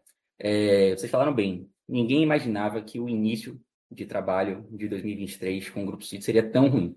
Muita gente imaginava, inclusive eu já falei aqui algumas vezes, que eu acho que o resultado esportivo de 2023 ele não é determinante para você fazer uma avaliação do projeto como um todo, mas não dá para tapar o sol com a peneira, né? O trabalho até agora é tenebroso e eu tenho muito receio do que vai acontecer com o Bahia em 2023. O Bahia, o trabalho ele vai ser tão a longo prazo a ponto de aceitar um rebaixamento em 2023, como seria a reação da torcida em um caso de, em caso de um rebaixamento? Porque hoje, se o Bahia entra em campo no Campeonato Brasileiro com esse time que está aí hoje, pelo amor de Deus, vai tomar 6, 7 a 0 todo jogo. Já tomou 3 em casa do Fortaleza, que foi o único adversário que o Bahia teve de Série A até aqui. Tomou 6 do esporte, que hoje está na Série B. E que hoje tem um time que é muito melhor do que esse do Bahia que vai disputar a Série A. Então, é preciso, assim, com urgência, mudar os rumos das contratações do Bahia e também, paralelamente, o modelo de jogo. Se chegarem peças que permitam ao Bahia jogar de forma positiva, aí o Bahia pode voltar a pensar nesse, nesse objetivo, né? Talvez a médio prazo o Bahia possa jogar assim, mas hoje é preciso entender que não pode. Então, eu acho, eu acho que essas são as principais consequências, assim, nesse resultado de hoje. Boa, companheiro. Pedrito, daqui a pouco vou com você também, tá? É, agora, no caso, Pedro Maranhão. É, Adriano Gouveia, deixando o superchat aqui com a gente também. É, aqui, achei, tá, relógio? Um real para cada gol do esporte. Ele mandou um superchat de seis contas aqui. Renato Medrado, apareça no Clube 45. Estamos preocupados com você. A resenha tá comendo, correndo solta lá. É, falando no Clube 45, Diego Bicê, olha só. Esporte 6, Bahia 0. Aí tá lembrando aqui. 59, 88, 2023. Mas na verdade, essa estatística dele só cabe para 59, né? É, 88, 88 não. 6 a 0, não. É, é, o Bahia perdeu de 6 a 0 para o esporte em 59 e também em 56. Três anos é. antes no torneio Bahia Pernambuco. Exato. Abraço, Dieguito. Alex Cavalcante Cara, se o Bahia for campeão brasileiro, meu velho, veja só. A gente vai considerar, veja só, a gente vai considerar que esse time não vai poder ser, ter 20 dispensas, né? Significa que pelo menos três ou quatro aí seriam campeão brasileiro. Pelo menos, né? Meu amigo, tá longe pra caralho. Aí, meu amigo, respeite e pai, né? Bota a ficha, Diego. Bota a ficha lá no Beto Nacional. Cria tua conta lá, mete o código podcast 45, campeão da Série A. Bahia. Mete milzão lá. Mandar bem. Alex Cavalcante também, um abraço, meu irmão. É... Olha essa aqui, Fred. Josué Júnior. Eu não vi uma lapada tão grande desde todo duro vencendo o Holyfield. Deixa isso quieto, Josué. É Até porque, assim, é... aí, Fred, é aquele negócio de pesquisa, né? Tu, tu é empresa e contrata uma pesquisa, você vai contratar uma pesquisa, obviamente, para te dar um resultado positivo, né? Você não vai contratar uma é. pesquisa para te dar um resultado ruim para tu divulgar, né? Porque assim, o cara pescar um resultado positivo de Pernambuco sobre a Bahia no box tem que ser. Foda. Peraí, deixa. Rapaz, tá esse de cá, tira de. Volta pro carnaval que é mais fácil. aí tá certo. Aí, aí, aí tem confusão. Mas, Josué, um cheiro pra tu. Vamos embora. Obrigado aí pela, pela colaboração. É, olha aí, olha a resenha, Pedrito. Ilo Gregório, 9,99 dólares, deixando em dólar para comemorar a vitória Dinheiro. do Sport Serasa hoje. É. Libra. 500 conto, tá certo. Já, é fez, Libra. já fez dólar, deixa um em Libra agora. Deixa em Libra. Mas vamos lá. Pedro falando, falando em Libra, falando em Libra, Celso, hum. o professor acordou, né? O professor acordou. 5 horas da manhã lá. Ele disse que acordou, não, mas ele disse que acordou para trocar a fralda de Apolo, né? Apolo chorando, então ele acordou. Meu irmão, o cara que abre o aplicativo toma um susto muito grande, porra. Ele, ele não viu o jogo, não? Será? Viu? Não, tá viu não, viu? Ele falou, bicho, é muito tarde, né, lá. É. O cara abre o aplicativo. Meu irmão, imagina assim, porque são várias formas de você ver. Você viu o jogo, né? Mas o cara que abre o aplicativo, meu irmão. Cara, já aconteceu comigo. Perdi o jogo, tipo, não vi o jogo. Meu irmão, são segundos de uma tensão absurda, assim, né? Tu abre o aplicativo, o resultado vai estar tá lá, né? Série A, jogo série é. importante, tem que ganhar. Meu irmão, cara, 6x0, cara, peraí, porra. Caralho, aconteceu, né? Assim. Irmão. Tá errado o aplicativo, né? É, tá, errado, tá errado o aplicativo. aplicativo. Tá errado o aplicativo. Começa Mas aí. é isso. O professor disse que só vai, voltou a dormir. Ele disse que não assistir a gente hoje, não. Você não aguenta de jeito nenhum. Abraço, professor Aníbal. Mas vamos lá, Pedro Maranhão, meu velho, tamanho desse 6 a 0 me dá aí a tua primeira análise. É, então, é muito em cima do que vocês falaram, né? Existia uma expectativa, e acho que ainda existe, uma expectativa muito grande em cima desse novo Bahia, desse Bahia City, porque envolve toda essa questão de SAF, né? E a gente já pega alguns torcedores falando, SAF para quê? Para que SAF? Deixa esse negócio de SAF no esporte para lá, porque cria toda essa ilusão é, momentânea, né? Algumas pessoas de que, sei lá, a SAF talvez não seja uma solução que poderia ajudar o esporte, que o esporte ganha de um Bahia milionário, né? Que até essa brincadeira aí do esporte Serasa contra o Bahia City. E de fato é um placar que surpreende. Eu acho que ninguém esperava, nem o carnavalesco mais empolgado aí, vindo de, de quatro dias, cinco de festa aí, seja na Bahia, seja em Recife, seja em qualquer outro lugar do Brasil, que a gente veria um 6 a 0 do esporte nas condições que estavam a ilha hoje também, né? Encharcada, porque poderia ter atrapalhado as duas equipes e de fato fica essa impressão de um abismo entre as duas equipes. Porque quando eu vi toda aquela chuva acontecendo antes do jogo começar, eu saí até perguntando para a turma que mora ali pelos prédios, né? Como é que tá a ilha? Manda foto. Quero ver como é que tá a situação, porque a gente sabe que caiu três pingos por aqui, alaga, né? E até o início da partida ali aparentemente estava ok, mas depois a chuva deu uma apertada. E de fato complicou, né? Os primeiros aí 25, 30 minutos do primeiro tempo. Eu acho que depois a chuva deu uma aliviada, o jogo correu até melhor para as duas equipes. Bahia até volta pressionando um pouco mais no segundo tempo, mas sofre o gol, né? E aquele banho de água fria cai sobre a equipe baiana novamente. Mas assim, eu acho que é um esporte em evolução. É um esporte que hoje não vi críticas ao trabalho do Anderson. Antes a gente batia na tecla da questão da base, né? A base não está sendo utilizada, falta ele rodar mais esse elenco, etc. E hoje a gente viu uma dupla de volantes aí da base, que é o Pedro Martins, que para mim já se tornou uma realidade na equipe. Inclusive o Ronaldo Henrique voltou, o Ronaldo Henrique esteve no banco hoje para Fábio e Pedro. Então isso já é uma prova de que na cabeça do Enderson as coisas mudaram, né? No clássico contra o Bahia, mesmo que seja em casa, dois garotos da base tendo vez aí na frente do Ronaldo, que saiu por lesão, não por demérito tático ou físico, qualquer coisa do tipo, foi por lesão. Então, assim, é um trabalho que vai se solidificando. A gente está vendo aí o esporte líder do Pernambucano, é, encostando aí no Fortaleza nessa briga pela liderança. Copa do Nordeste já chegando aí na sua metade para o final, né? De definições aí de quem de fato está brigando, de quem de fato vai ficar lá por baixo. Então, é um cenário interessante para esse time do Anderson Moreira e preocupante para o Bahia, né? Como meu xará Pedro trouxe aí, porque são várias interrogações, né? Em relação a todo o projeto, desde o treinador até investimentos, até a, a como acho que foi o Fred que falou, que é uma questão do, do futebol da equipe, da, da diretoria de futebol ser meio que uma situação de tapar os ouvidos né, para a torcida. Isso acontece muito na Europa. Os donos dos clubes fazem toda essa administração do jeito que querem, a gente vê no Manchester, por exemplo, vários e vários protestos aí contra os donos do time. E no final das contas, poucas mudanças, né? Então é um novo formato aí de Bahia que a gente está entendendo, que a gente está acompanhando e é novo para todo mundo. É novo para a turma de Recife, é novo para a turma da Bahia, é novo para todo o Brasil, né? Todo mundo está de olho aberto aí para ver até que ponto isso vai ser interessante, até pela abertura, né? Que isso traz em relação a todas as SAFs que cada SAF tem o seu formato, né? Do Cruzeiro é de um jeito, do Botafogo também é de outro jeito, do Bahia é de outro jeito.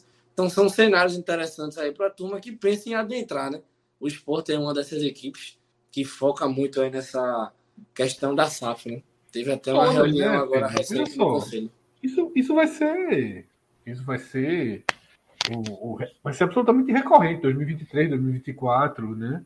Até que esse modelo fique mais claro, porque hoje esse modelo ele surge para clubes como Esporte, para clubes como Vitória, Náutico, como o próprio Bahia. É... E aí você inclui mais gente, Curitiba, tá? Goiás, com uma única saída de competitividade mínima com o que começa a acontecer, né? Flamengo, Palmeiras, que a gente até já passou por aqui. Então, assim, hoje é a única saída. Né? Tem um caminho, um caminho que, que Fortaleza e o Ceará eles conseguem desenvolver, mas são clubes sem dívida, né? São é. clubes sem dívida. Né? Então, assim, ser zeradinho dessa história é muito fácil. Agora, é, não vamos também aqui, não é impossível que nesse programa a gente faça também um debate Sim. aprofundado de SAF tudo, mas é inegável e, e, e, esse início horroroso de temporada do Bahia não muda uma análise de que de todas as SAFs que apareceram, eu escolheria do Bahia para mim. É. Eu escolheria do Bahia. De um grupo testado, de um grupo grande no futebol. Agora, se o Bahia vai ser um, um, um ratinho do laboratório, a gente vai ver. A gente não sabe. Se o Bahia vai ser um só um ratinho do laboratório que perde, perde, perde e ninguém tá nem aí, a gente vai estudar com o tempo.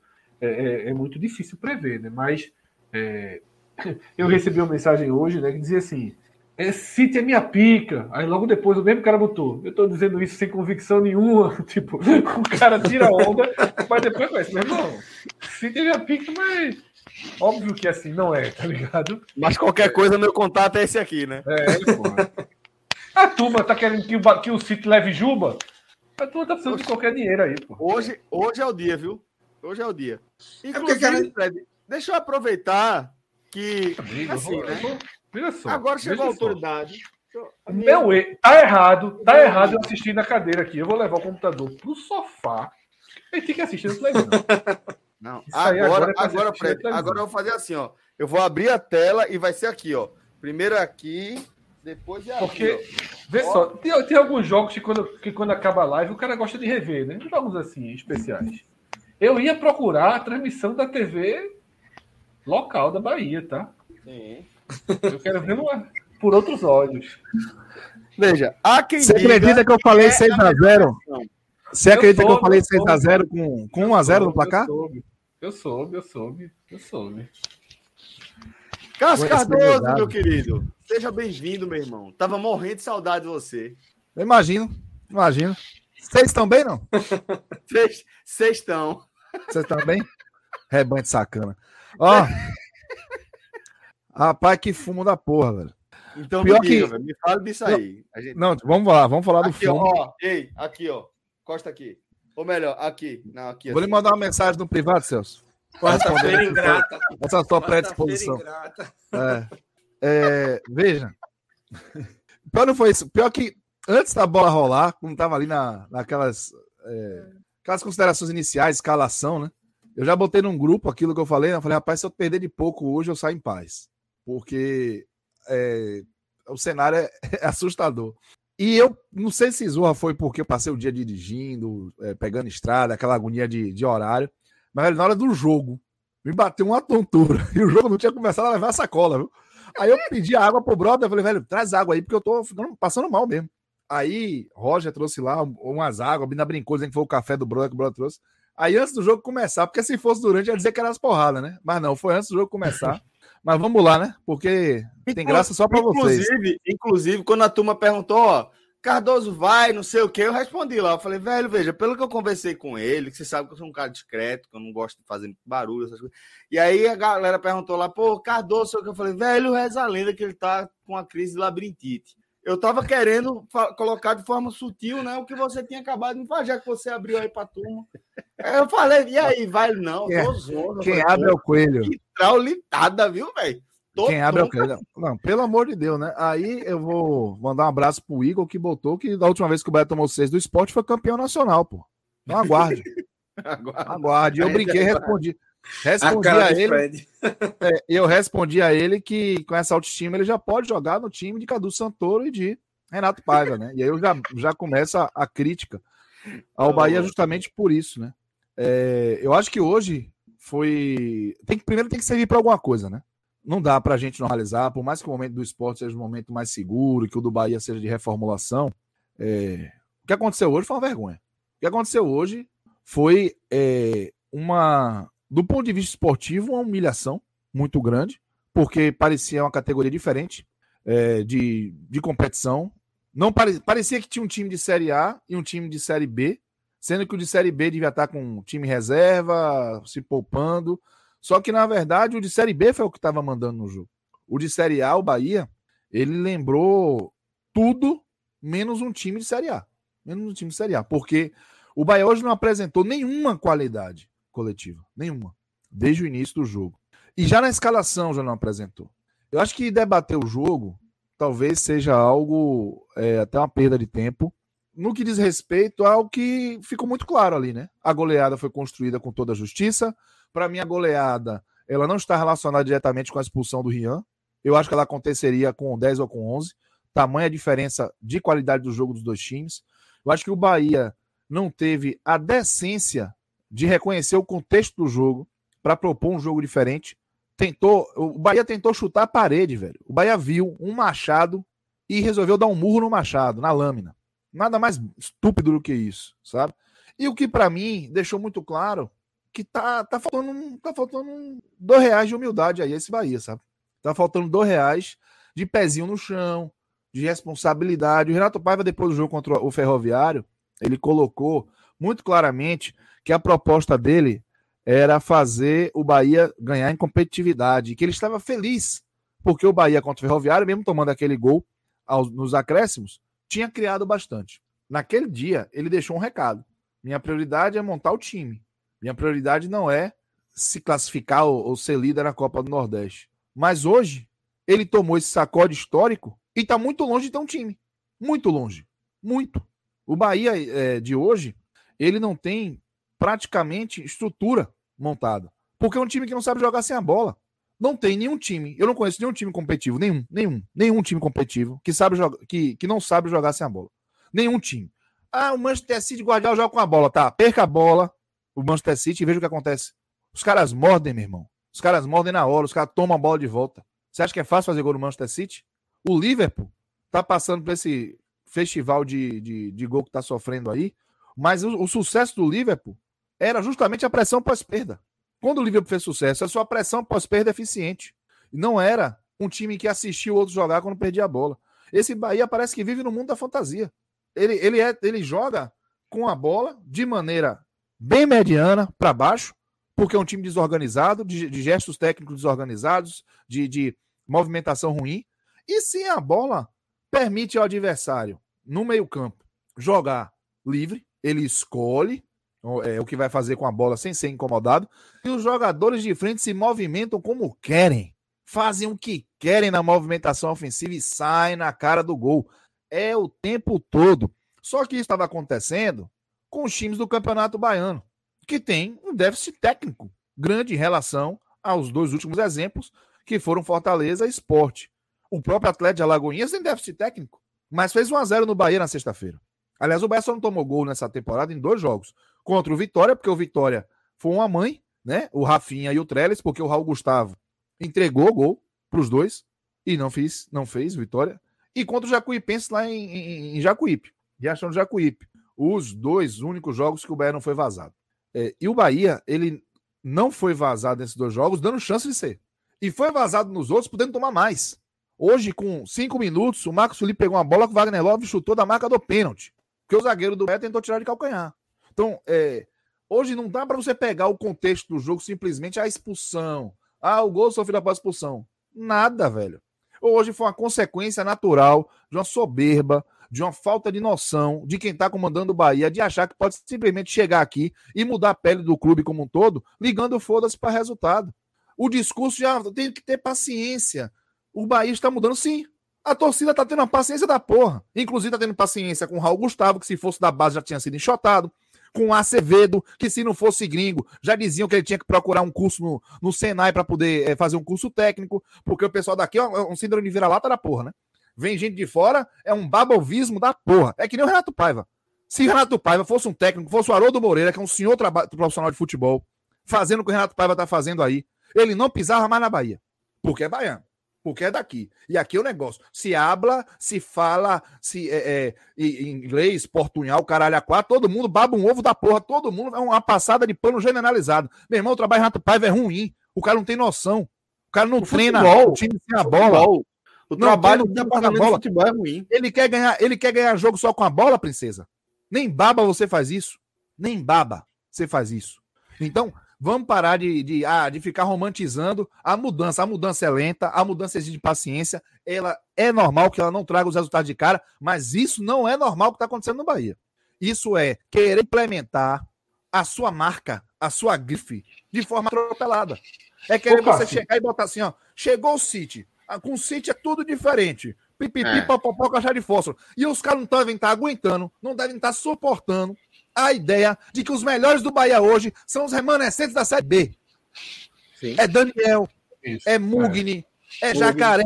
Exatamente. Os caras levaram Ignacio, mandaram Ignacio embora para trazer um bocado de jogador para a zaga que não, só o Marcos Vitor que eu salvo. Eu vou, já vou antecipar. O Marcos Vitor hoje é, é muito difícil fazer uma análise individual.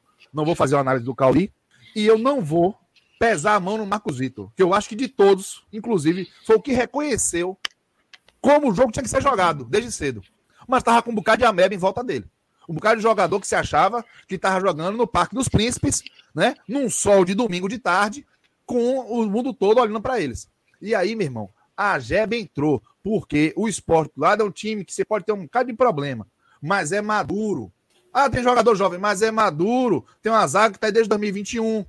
Tem um, um, jogador que, apesar de muito novo, já tem experiência e está numa fase exuberante, que é o Luciano Juba, e que eu avisei que lá dentro do Bahia era uma temeridade por conta dessa jogada da esquerda do esporte. E o Wagner Love, que é experiente. O Jorginho, que é experiente. Os caras deitaram, meu irmão. Os caras deitaram na postura do Bahia. Então, é, hoje, o, o Bahia, ele expôs a sua preparação equivocada, pautada, na minha opinião, num. É, é como se você toma decisões pelos motivos errados, a decisão pode até ser certa, mas se for pelos motivos errados, a tendência é dar errado. Então, o Bahia hoje mostrou que não está sendo conduzido da maneira correta. Porque se essa mudança é lenta, se essa mudança é paulatina, se essa mudança precisa de paciência, ela tem que ser tratada assim também de dentro para fora. Se você quer botar um time propositivo, um time que jogue de forma técnica, um time que seja é, bom para entreter o público, como disse o Renato Paiva após o jogo contra o Ferroviário, que o público saiu entretido, minha pica, desculpa a expressão, com 2 a 2 puto da vida. Ninguém saiu entretido com a quantidade de gol perdido, não, meu irmão. Tá que ganhar o jogo e dormir tranquilo. Então vamos ter um pouquinho de parcimônia ali. Uma coisa é você não querer que o time jogue com, é, vamos dizer assim, ah, fazendo cera. Ok, eu concordo. Lute contra a cera. Mas tem um pouquinho de noção de que você jogar a Copa Nordeste pelo Bahia, você tem obrigações. Você tem obrigações. E o Bahia no passado não se classificou. E, o, e agora está indo pela mesma, pelo mesmo caminho. Só que de uma forma muito mais vergonhosa. Eles, a, a mudança de filosofia ela tem que acontecer com o tempo que exige.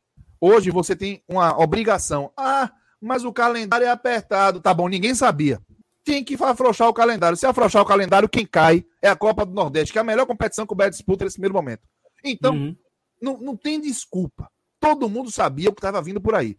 Era botar o time com a base que tinha, colocar aos poucos jogadores que vão sendo contratados e aos poucos mudar sua filosofia, mas tendo uma noção de que você vai direcionar para um, pra um, um, formato de jogo que você é, mira lá na frente.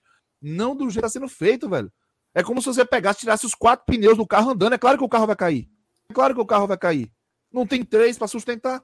E o Bahia, os caras estão ligaram, exploda-se para quem estava aí. A, o time da Série B do ano passado foi um time que é um apavoro. Um apavoro. A gente não sabe como subiu.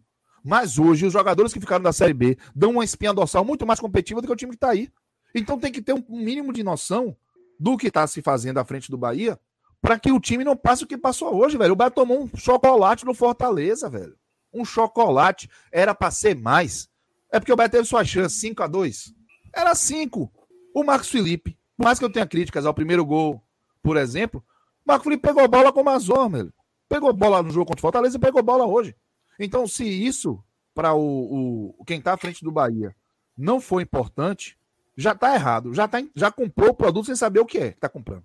Porque é importante. Porque está jogando contra o esporte, que é um rival regional. A Copa do Nordeste, que o Bahia é protagonista e é sempre cobrado para estar tá bem. Está jogando contra o Fortaleza, nunca perdeu. Então, velho, se achar, ah, tá montando o time, é normal. Tomar esse 6 a 0 do esporte, tá errado, tá tudo errado. Não é normal. Não é normal. Não é. Eu vi jogo Corinthians e Palmeiras outro dia desse e eu fiquei só pensando, falei, meu Deus do céu, quando for Bahia e Corinthians, Bahia e Palmeiras, com essa proposta do Bahia, não, alguma coisa vai acontecer. Vão entender que não dá para ser assim, porque é muito vulnerável, velho. E hoje o esporte parecia a Alemanha de 2014. Na hora que Foda. queria, chegava e fazia gol. Na hora que queria. É porque o esporte relaxou. Relaxou. Deitou no resultado como tinha que ser. Como tinha que ser. E eu tava ali contando o tempo. Porque quando fez o 5 a 0 eu falei, essa porra vai virar 10. Tem que acabar logo. E o Bahia só foi se tocar de fazer o que tinha que fazer desde o início, quando viu que o carro tinha tornado.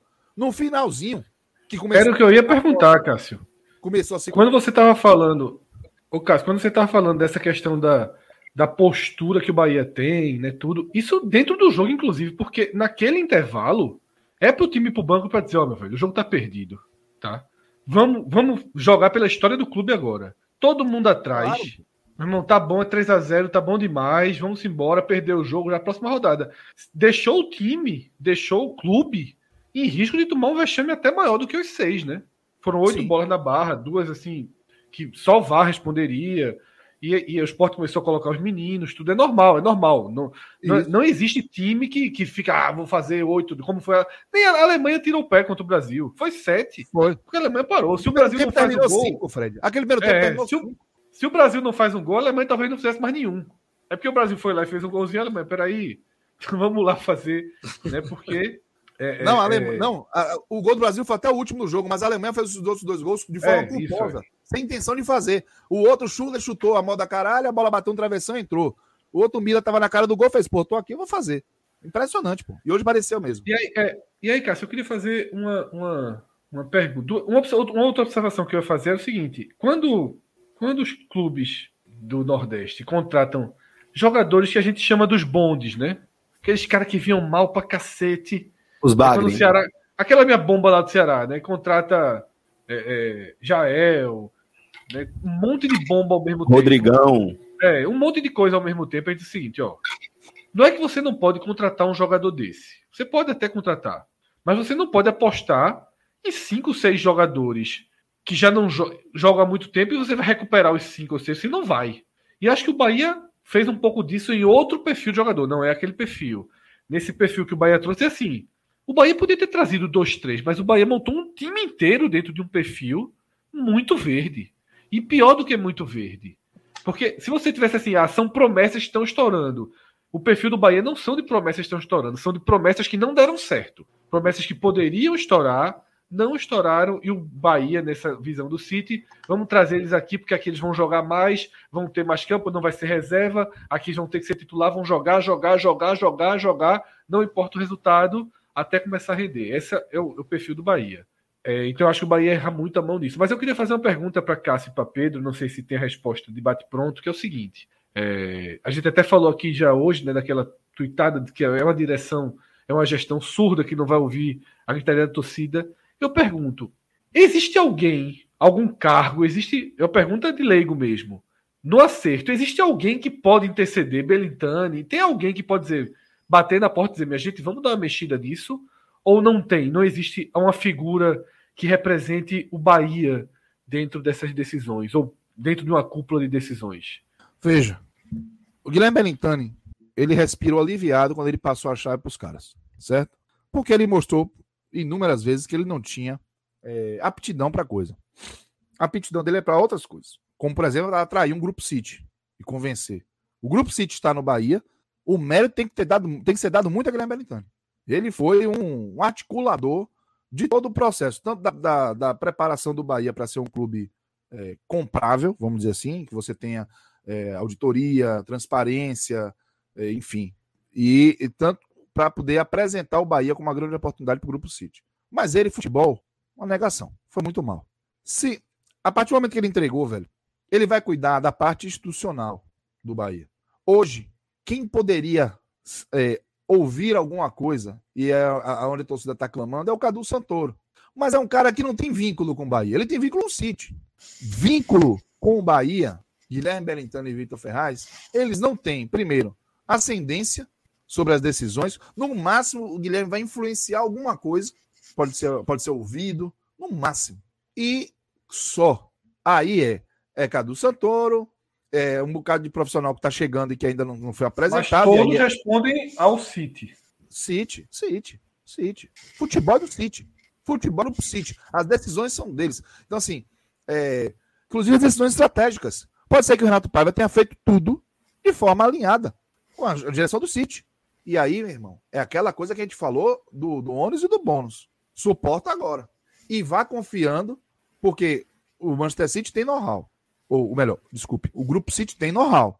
Isso não mudou, tá? O Manchester City virou o maior campeão inglês, o City Torque é, chegou na do Uruguai, chegou na Libertadores, o Bolívar voltou a ser campeão nacional, o, o New York City ganhou também o campeonato nacional.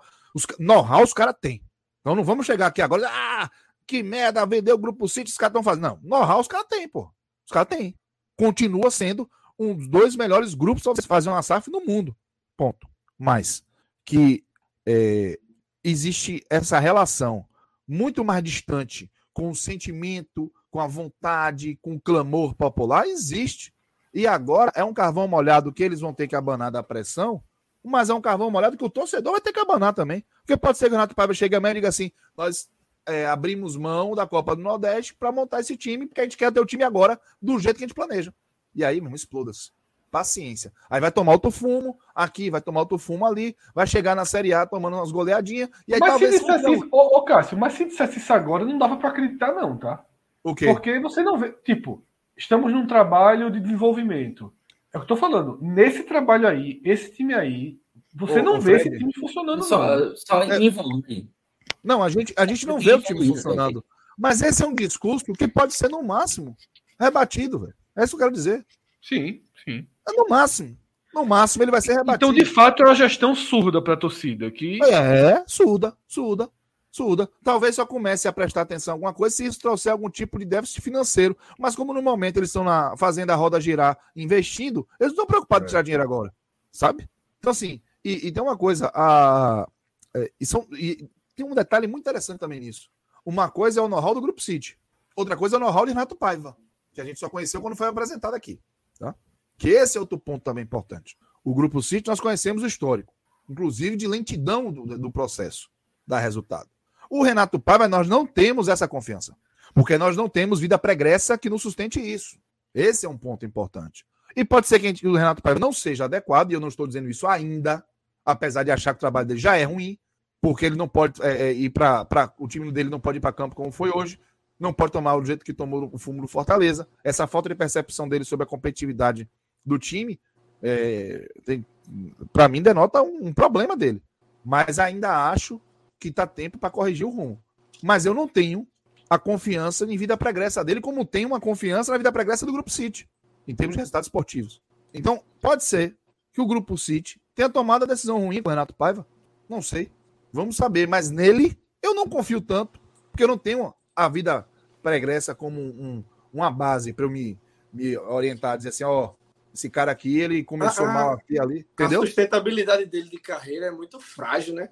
Isso. Até isso. pouco tempo ele estava na base do Benfica, teve trabalho no México, também treinou independente e assim, não é aquele treinador pesado, né? Que você teria aquele medo de mandar embora ou aquele receio que a gente já viu em outros projetos. Exatamente. Então, assim, eu, eu tô, é isso. Então, a, pode ser que já seja um erro aí de início de processo. O fato é que o fumo está consolidado. Tá ali, manchinha na história, bonitinha. Né? Um, alguém até me marcou no Twitter para lembrar que todos os anos terminados em três, o Bahia tomou um fumo homérico, né? O Bahia 93 tomou seis do Cruzeiro, aquele que Rodolfo Rodrigues largou a bola no pé de Ronaldinho Fenômeno, ainda era Ronaldinho apenas. É, em 2003, o Bahia tomou sete do Cruzeiro, na Fonte Nova, jogo que caiu. E seis do Flamengo. E seis do Flamengo, o jogo que Evaristo Macedo, o Bahia estava em 13 terceiro, o Evaristo Macedo saiu, eu vou sair, depois desse, dessa goleada e o time vai cair sem, sem, sem, sem eu estar aqui, o time vai cair. Caiu. Só caiu um dois naquele ano. Bahia foi um dos dois. Depois de 2013, o Bahia tomou sete do Vitória na inauguração na Fonte Nova. E agora já tem em 2023 um fumo histórico para chamar de seu com esse 6 a 0 de hoje. Espero que isso sirva para alguma coisa, velho. É a única possibilidade de se tirar algo positivo do que aconteceu, é a constatação de que o ritmo da mudança tem que ser outro. Porque existe coisas, existem coisas em jogo, literalmente, e que você não pode ignorar. Não pode ignorar em nome de uma mudança que não tem necessidade nenhuma, com 90 anos de, de arrendamento, não tem necessidade nenhuma de acontecer de um dia para o outro. Até porque eles mesmos já falaram que não seria de um dia para o outro. Então, de dentro para fora. Mas foi, né? Oi? Mas meio que foi, né? Assim, foi muito mais acelerada do que. Foi, pô. Foi. Tá, tá sendo acelerada. Tá sendo. E, e, e, pra, e por isso eu tô começando a ter a sensação de que é uma resistência com quem ficou na série, da Série B, porque expõe o projeto momentaneamente. O momento do projeto. Expõe. Eu falei isso no programa passado, no que a gente debateu, que eu falei. Me assusta Mugni, que foi, foi a matéria que eu falei. Foi, acho que foi antes do jogo de Fortaleza que eu li. Mugni é dúvida para ser titular. Eu lembro quando da renovação de Mugni, ela foi tratada quase como um favor, é. como um brindezinho para a torcida. Porque claramente o Bahia não queria, o Bahia Gestão City não queria renovar Mugni. E Ricardo um, Goulart, um, um quando renovou, eu reclamei. É. Uhum. Eu reclamei com o Ricardo É, Jacaré, Jacaré foi titular hoje, pô. Jacaré que não era, não, não foi titular absoluto na Série B. Foi titular, foi titular de não, ah, Pronto, você quer ver um bom exemplo? Ah, o menino foi expulso, ele tirou um jogador de, de frente. Kaique era muito mais adequado para sair nesse jogo, com o gramado de Kaique chega, deu pena, tentou carregar a bola duas vezes, a bola ficou na grama.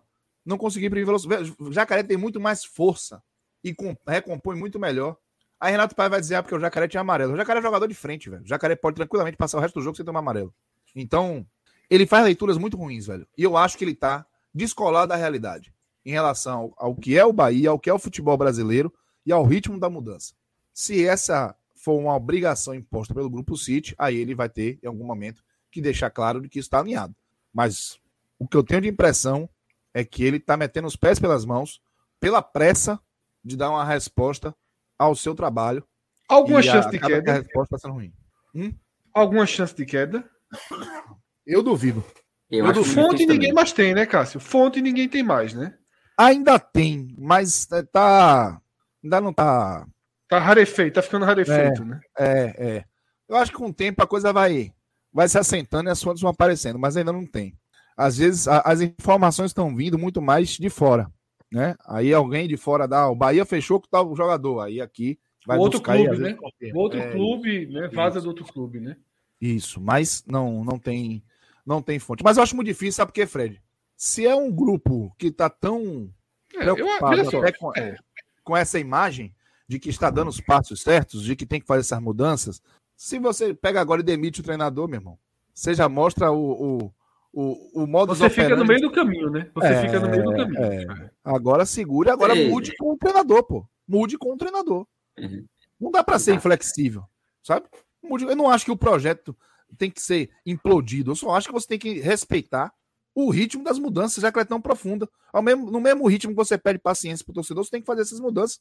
Porque ah, é, é, o torcedor que hoje estava lá é, romantizando isso, ah, porque não teve tempo para treinar. Porra, então você está me dando razão, irmão. Se você não, te, não teve tempo para treinar, você está me dando razão. Faz o básico, o feijão com arroz. Quando você aprender a fazer um escargot, uma costelinha, uma coisinha assim, você vai e faz. Por enquanto, faz o feijão com arroz para não passar fome, pô.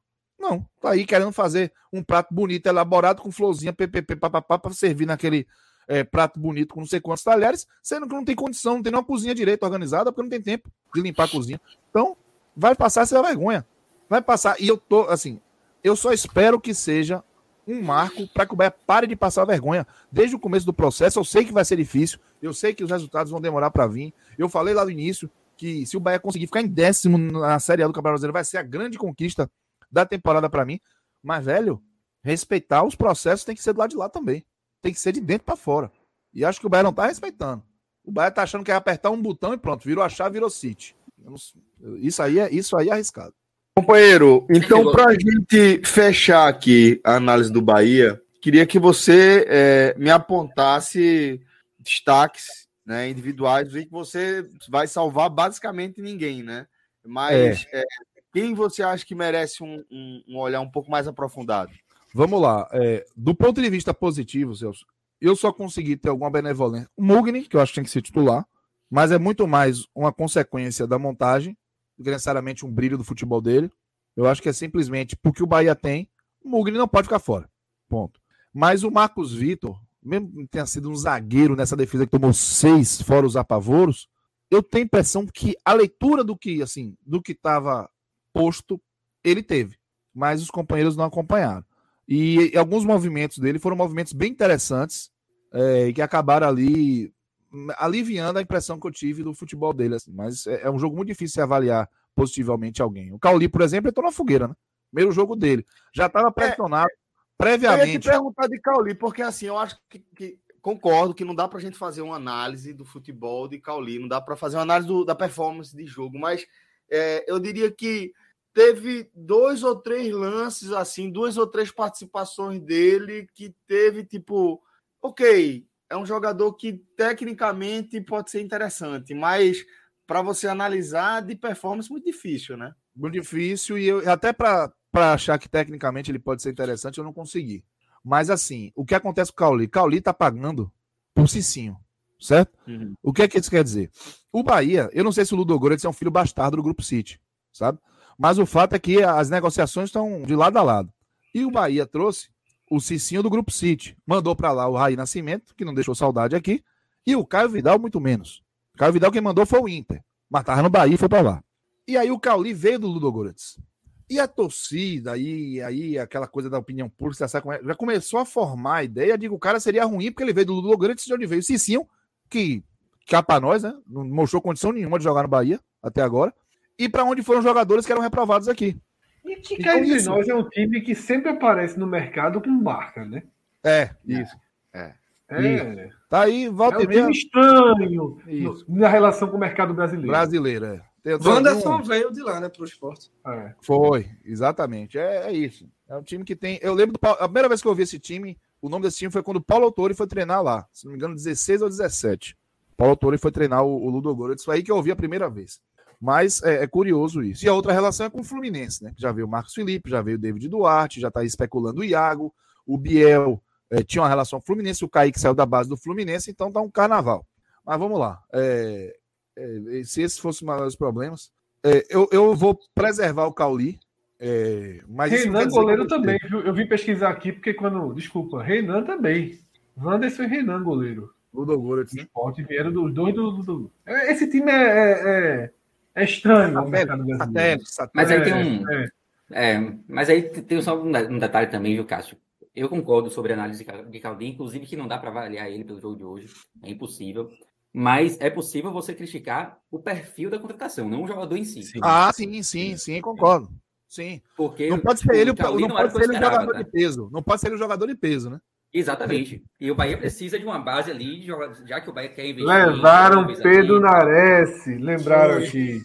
Arthur Leal lembrou aqui, levaram Nares. Leste europeu, leste europeu. Agradável, leste é. europeu.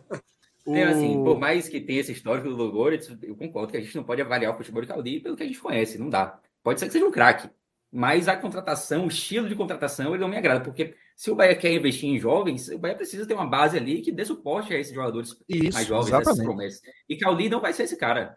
Pode até, é. pode até ser um craque, mas em princípio não é o tipo de contratação que me agrada, porque é um cara que nunca jogou na Série A, nunca foi útil na Série A. Concordo com você. Concordo com você. Ô, ô Pedro, vocês não temem que a equipe do Bahia acabe se tornando um time de rodagem do Grupo City? Óbvio que não vão admitir essa situação, mas pode acontecer, né? É meu, eu jogo para lá quem não rendeu nos outros cantos e vamos ver se volta a render, se não volta. Porque querendo ou não, hum. o time tem um dono, né? É, eu já falei sobre isso até uma vez. O Bahia, ele é um time, antes do Grupo City, ele era um time de rodagem dos outros. Alguém aparecia bem no Bahia, chegava e tomava e acabou. Hum, só que não era o Grupo City. Era o Palmeiras, era o Flamengo, era o Cruzeiro, era o Atlético Paranaense. Chegava e tomava. Pagava mais e levava e não tinha conversa. Até o Red Bull Bragantino, né? Isso. Então, é. assim, Hoje, o Bahia pode ser isso. Pode ser um lugar onde o Grupo City vai colocar os jogadores que já foram comprados, que não estão dando resultado e que eles querem que tenha rodagem. Isso pode acontecer. Mas o Grupo City não vai tirar dinheiro se o Bahia só perder. Ele não vai recuperar o seu investimento se o Bahia só levar fumo, inclusive nesses jogadores. Se eles botam. Tipo assim, quanto é que estava indo o Kaique hoje? E o Raul Gustavo? Pronto, que eu já ia dar uma cornetada nele, para mim, nos destaques negativos. Quanto é que tá valendo o Raul Gustavo? Vale muito menos hoje do que no dia que foi comprado, amigo. Porque ele tá entregando um. Eu, eu, eu acho que tem uma, uma, questão também importante, que é o próprio perfil do Bahia, né? Se você vai fazer um clube só de, de só para giro, você, você não vai contratar um, vai comprar um time pro clube popular. Massa, exatamente. É. Você não vai. Você comprava o retrô aí. Isso, o retrô, exatamente. É, comprava aqui isso, o Atlântico na Bahia. Isso é o que, é o que, é o que me faz é, pensar em uma outra direção. Eu acho mais é. que é um início que é, é a galera tá errante. Tá errante. É, errante. Não é, é o início errante. Teoria, não, teoria não aplicada. É, exatamente. Teoria não aplicada. Ó, deixa eu amarrar aqui, tá? É, os destaques do Bahia. Então, é, Cardoso, você já estava agora para os negativos.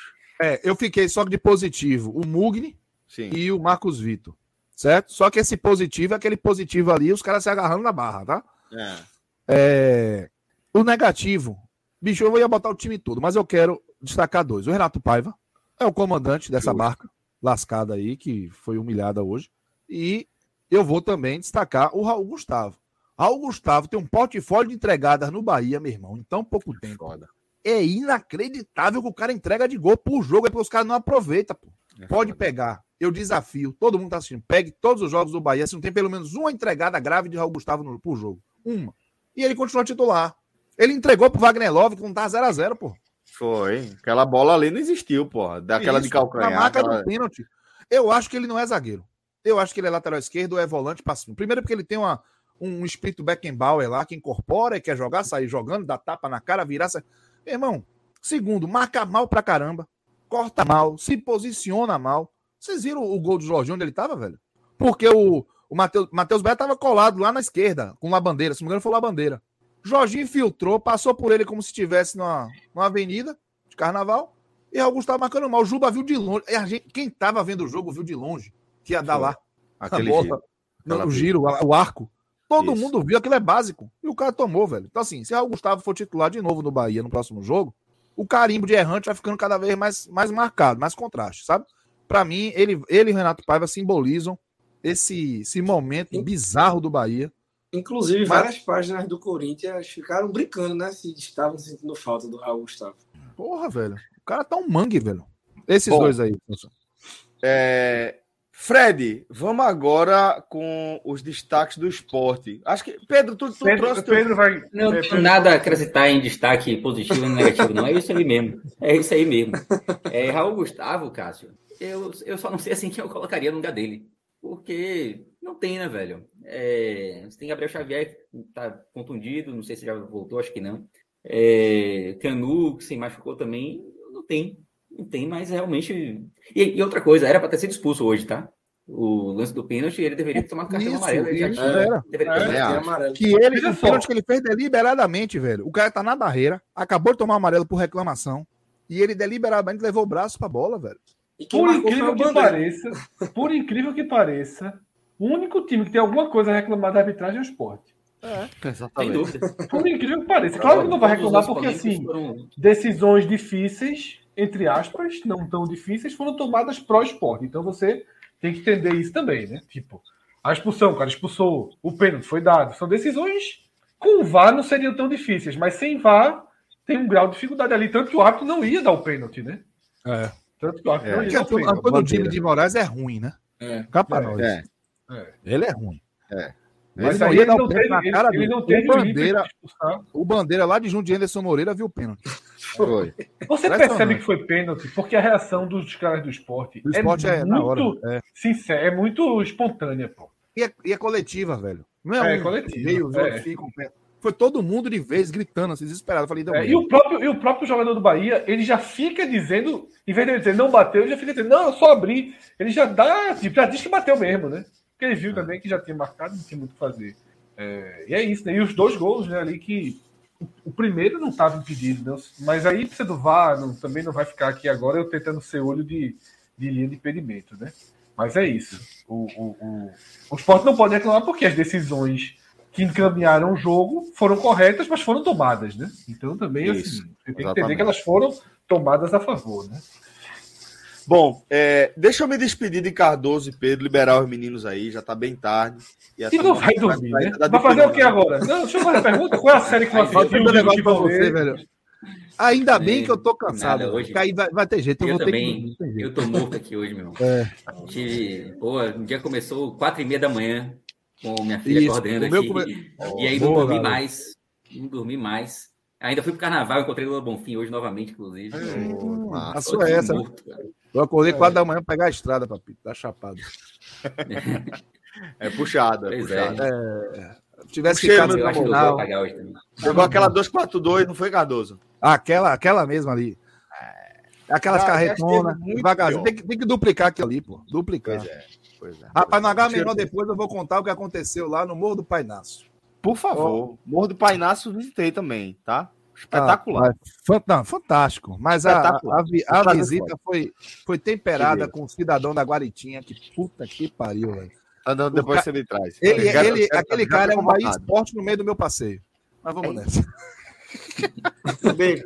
A vida é beijo. é alegre, pô. o futebol é que atrapalha. Oh, tchau, pai, exatamente. Um beijo pra vocês. Viu? Tchau. Seis, seis. Uma tá dizendo que é Bahia Six aqui. É? Não, um sacana mandou um comentário no Instagram no, no, no, no, vídeo que eu fiz, dizendo que a nova série da HBO é Six and the City. Aí a turma quer comparar com o Rafael. Porra, pelo amor de ah, Deus. Cara. Mas a reserva é bom. O bom do futebol é isso. Que a gente pelo menos consegue rir. É excelente, é, é muito bom. É muito bom. Perder de 6x0 e arrumar motivo pra rir é bom pra caralho. Oh, se eu for chorar, meu irmão, eu tô fudido. A cada 10 é. anos eu como fumo, já é certo. É. Um Homérico. Fora é aquele parada. vídeo do torcedor do esporte. Tem um vídeo muito bom do torcedor do esporte, né? Vai chorar, é. Vai chorar, é, não, pô. E vou chorar por causa de jogo, pô. Vou chorar por causa de jogo. vou chorar. É isso. Deixa quieto. Vamos rir, porque se a gente for para chorar, gente desidrata. Um beijo. Valeu, galera. Eita, pau que levaram. Acho que Celso travou. Celso foi junto, Celso foi junto. Mas é, é aquela felicidade que o cara trava. Pedro, Celso nos perguntaria os destaques do esporte, destaques positivos. Pode começar para você aí. Eu sei que vai ter. É muita é. gente, né? Claro, né? Vamos tomar é. vitória de 6 a 0 mas tenta puxar Aí o que é que chama a atenção? Mas eu acho que não tem como começar por outro atleta que não seja Luciano Juba, né? É. Eu acho que Juba vem de mais um início de temporada. Vou trazer o termo avassalador, né? Porque são números assim, se a gente pincelar pelo Brasil, os principais times, os principais atletas, a gente sabe que são níveis diferentes de dificuldades, mas é um cara que é o líder de assistência do esporte, é um dos artilheiros da equipe na temporada também. Então é um cara que já passa aí de, de 10 participações de gol, são 11, se não me engano, na temporada, e está começando agora, né? É óbvio que na, na, na hora que você pensa numa renovação de Juba, tem a memória de uma reta final de Série B que ele oscilou, né? E o que eu acho normal também, que é um cara que ainda está se entendendo como jogador, em qual função de fato ele funciona, o encaixe de Henderson, é. o encaixe de Henderson é o melhor encaixe que teve para ele. É. Teve, um, teve um, um torcedor que me marcou, é, Pedro, numa tuitada minha de 2022, né? Aquele início ali, que eu, e eu detalhe, que eu, eu ainda sou crítico uhum. a, a Juba jogar como ponta aberto. Sim. Henderson conseguiu o encaixe, e aí Carius está sendo muito importante é. também nisso, porque Carius dá profundidade. Carius não está sendo lateral comportado, não. Ele não vai até ali e dali para frente é Juba. É. Né? Quando Eduardo joga, Eduardo é muito assim, né?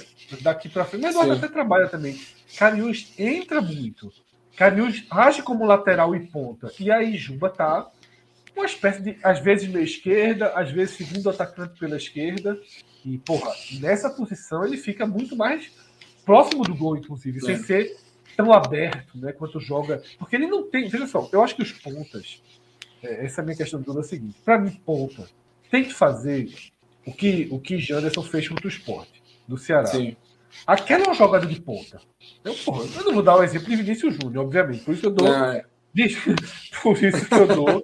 Né, eu não vou dar de Vinícius Júnior, mas é isso, pô, tá? E Juba não tem nem perto essa característica, mas ele está muito bem posicionado por Anderson Às vezes do lado de Jorginho, às vezes com Love, às vezes com Cariúza, é com quem ele dialoga. Mas pode seguir, Pedro. É, então, assim, é um cara que é o principal atleta do esporte na temporada e é um cara muito visado, né? Por isso essa dificuldade de renovação. Porque como a gente está mais próximo de, de apurações, de detalhes e de entrelinhas, você acaba sabendo que o único ponto hoje em relação à Juba não é só dinheiro. Porque se fosse só dinheiro, pelo menos eu vi de algumas fontes, que não é só questão de dinheiro. Ah, é 100 mil, é 200 mil, é 250 mil. Não é só a questão do dinheiro, é o que tem por trás.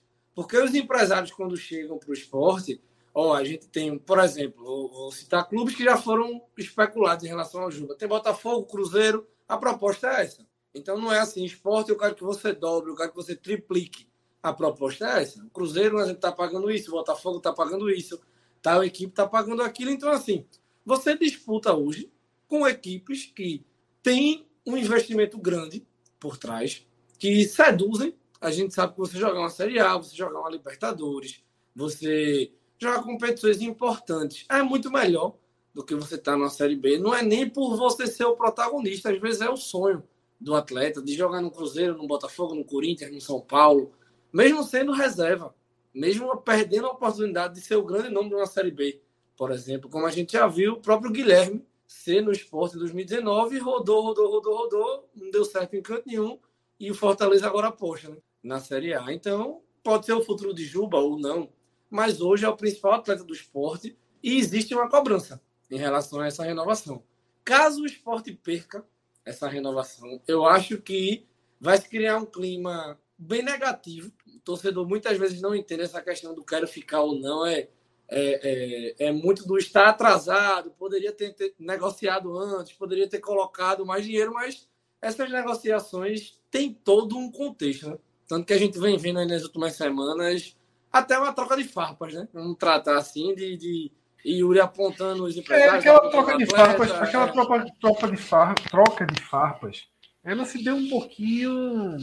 Ela foi um pouquinho é, agravada, né, por uma uma entrevista que, que o empresário nega que, que tenha, tenha sido Sim. daquela forma. Né? Teve um, uma certa batida de cabeça de informações ali, mas houve a troca de farpas. Queira ou não, é. ela che chegou a existir a troca de farpas, seja lá qual, qual for a origem. Né? Mas eu já já entro. Pode seguir. Vai, já, já, nessa parte de Juba já chegou é. nesse ponto.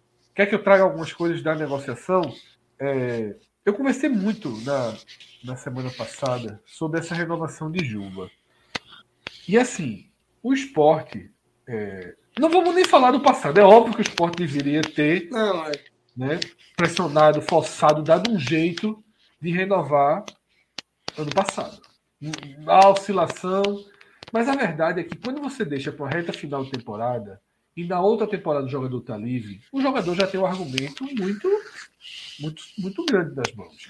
O esporte, por exemplo, renovou com Ronaldo Henrique e Chico, que estavam livres.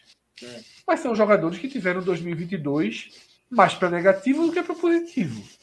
Acho que Ronaldo é até positivo, mas dentro do mercado não existia uma chance melhor para ele do que o esporte. Para Chico não existia uma chance melhor do que o esporte. Então, para os dois renovar mais um ano é bom, é relativamente fácil. Juba já tinha uma valorização dele, mesmo não tendo feito o melhor dos finais de temporada.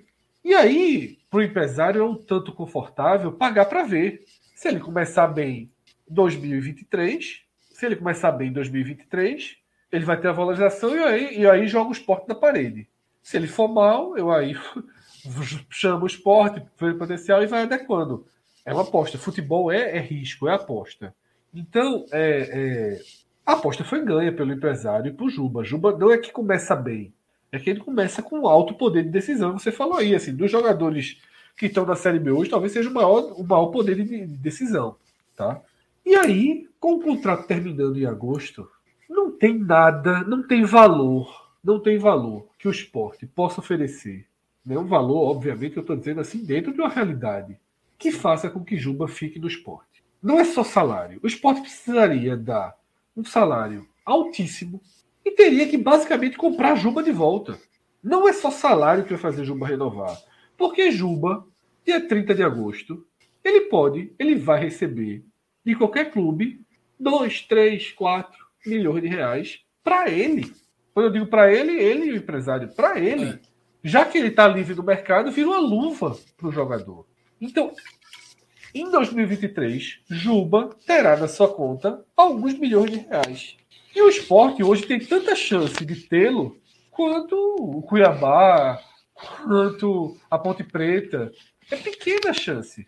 Porque a chance é muito maior de um Fortaleza, de um Botafogo, de times que podem chegar e dizer, Juba, vamos fechar aqui, eu vou te dar 3 milhões na tua mão e um, e um saláriozinho de 300 mil até 2026. E vai fazer o quê? Como é que se.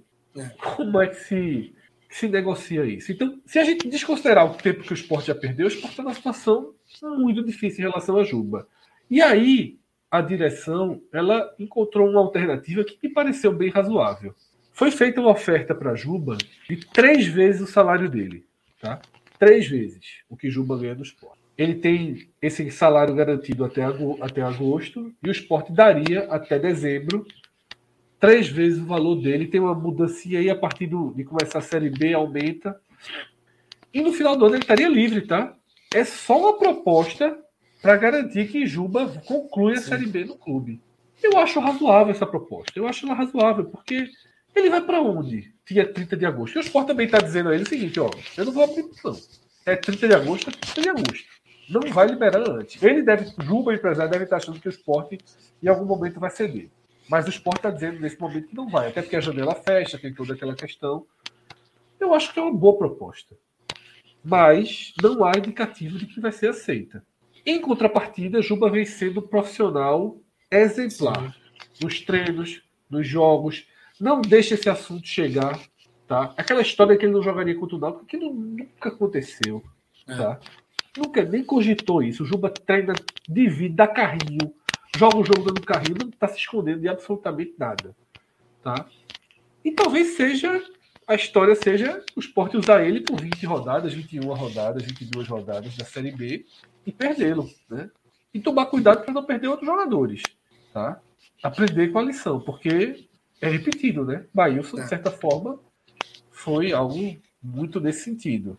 Talvez apareça algum clube agora, Pedro, sobretudo depois de hoje, é. Ofereça esporte aí 2, 3 milhões para já liberar agora.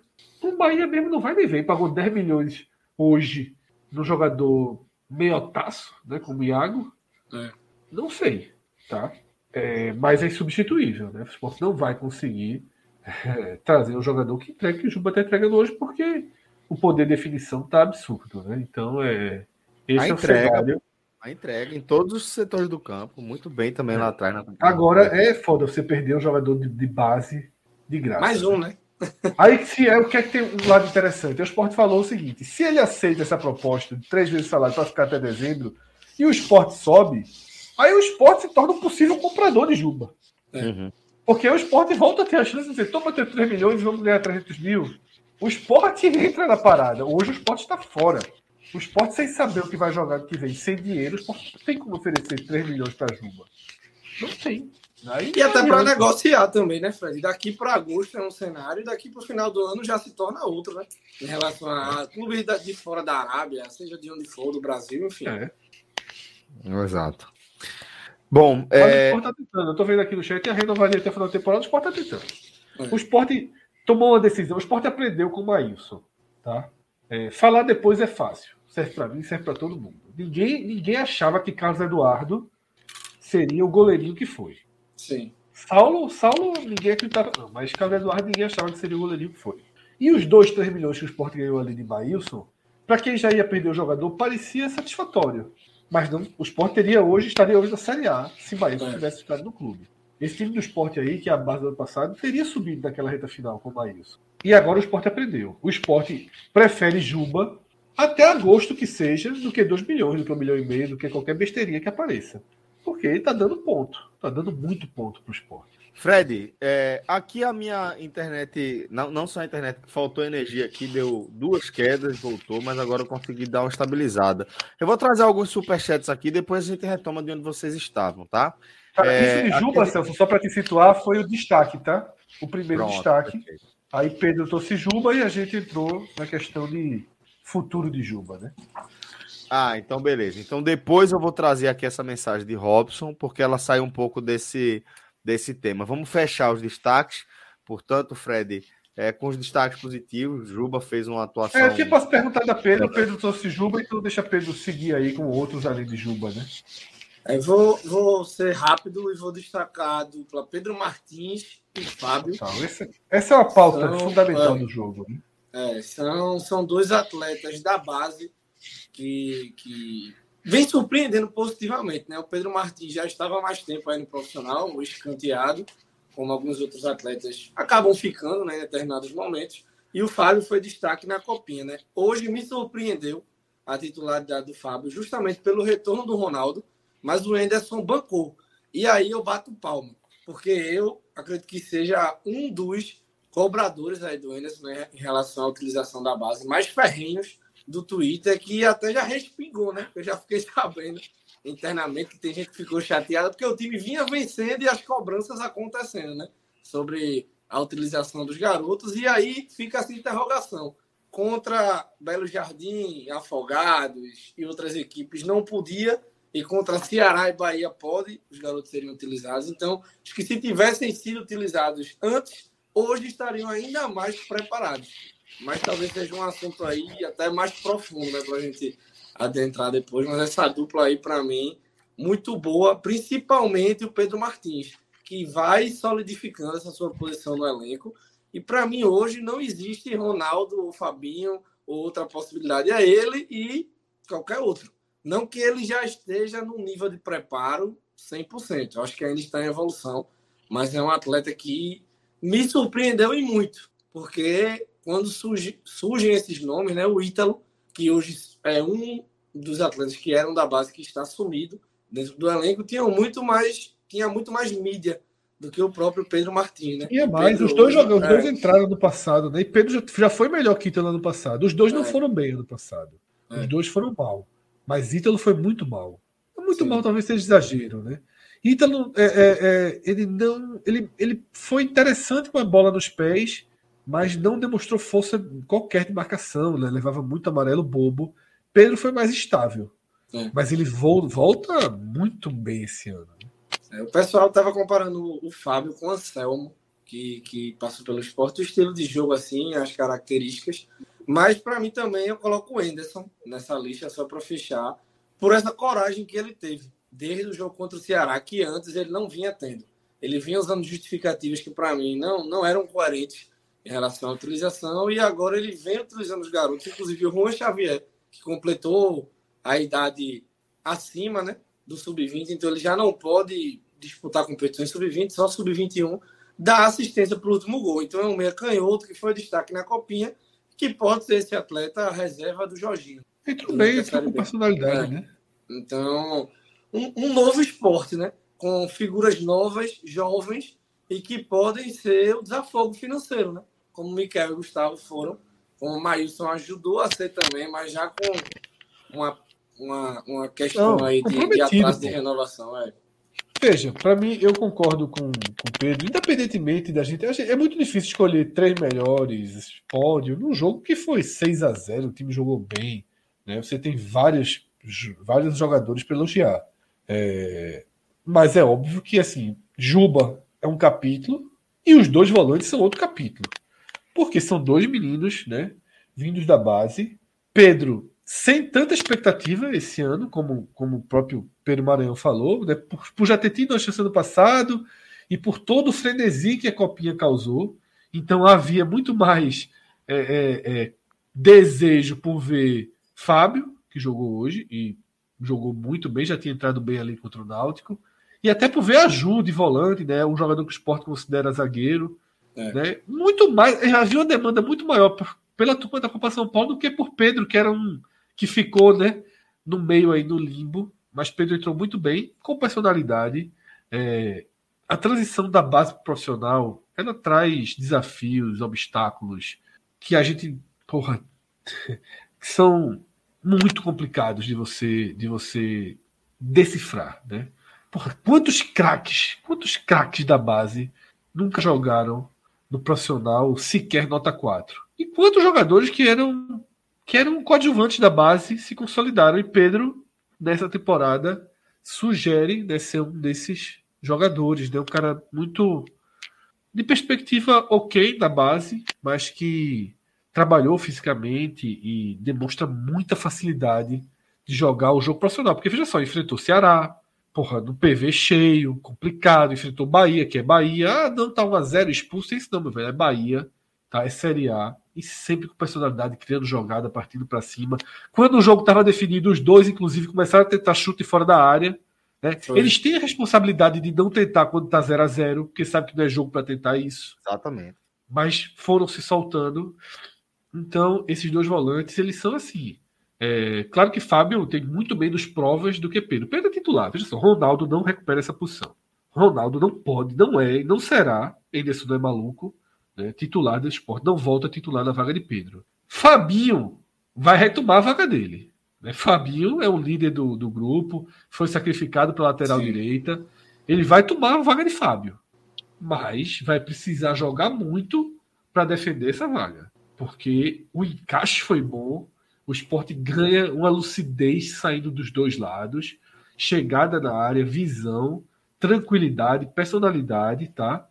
E além da questão de você estar tá dando sangue novo no time e possibilidade de negociação. Que tem que ser levado assim, o esporte, é, futebol não é banco imobiliário. Pois, pois é, Fred, exatamente. É, futebol não é banco imobiliário, assim, mas o objetivo não é ganhar dinheiro mas é necessário valorizar a sua base. Não, mas, mas veja, aí, aí a questão não é nem de, de ganhar dinheiro, porque quando a gente fala em, em, em, negociação da base, em ganhar dinheiro com a base, é um outro momento, né? Eu acho que é um outro estágio que os clubes, é, pelo menos a, a, realidade que a gente acompanha aqui em Pernambuco, na Bahia também, é, não, não, não chegaram ainda, ou não estão ainda. É, por enquanto, eu acho que trabalhar bem a base e negociar jogadores é muito mais de, de sobrevivência, de você manter competitividade nas competições que você precisa estar, de pelo menos estar na Série B brigando pelo acesso. Eu acho que para nesse momento de, do, do, do, nesse estágio que principalmente futebol da Bahia e de Pernambuco, falando de esporte Bahia aqui nesse caso, então é muito mais nessa de você estar tá sobrevivendo e ser competitivo para continuar brigando ali. Total, Celso. E aí, para fechar também os positivos, dando algum destaque a mais, Jorginho faz uma boa partida, precisava de uma partida desse porte, né? É o jogador que, junto com o Juba, define o jogo, né? Ele, junto com o Juba, define o jogo. Jorginho, ele sofre a bola que expulsa Rian, sofre a falta que resulta do segundo gol e faz o terceiro gol.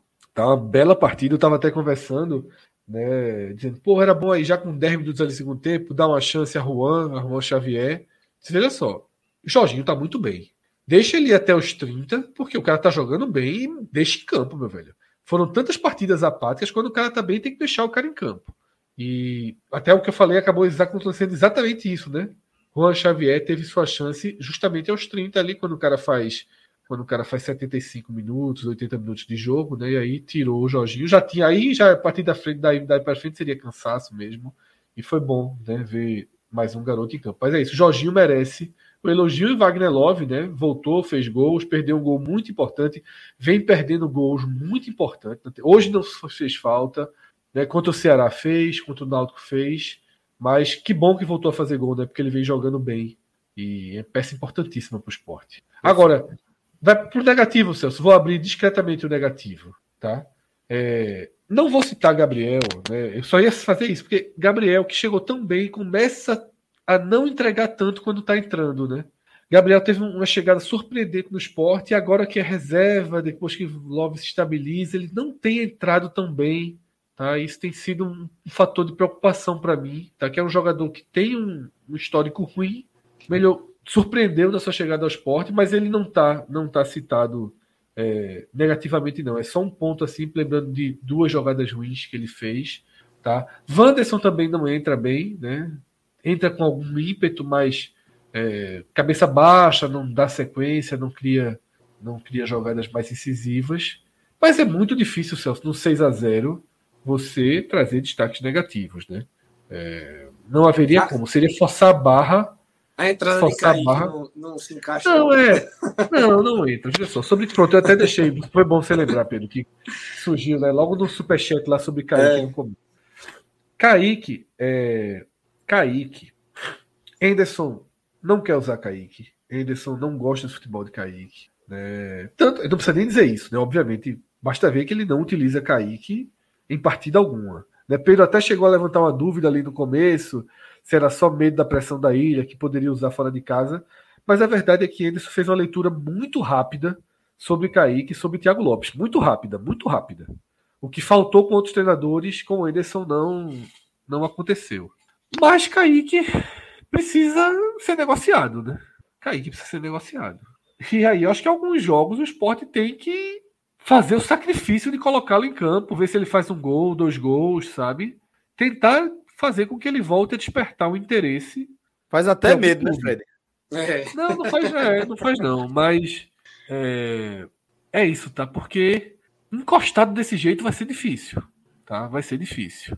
É. É, e sabe, o jogador é um jogador que, a detalhe, eu vi um relato, né, confirmado inclusive, de que Kaique ele tá assim sendo um profissional bem exemplar, sabe?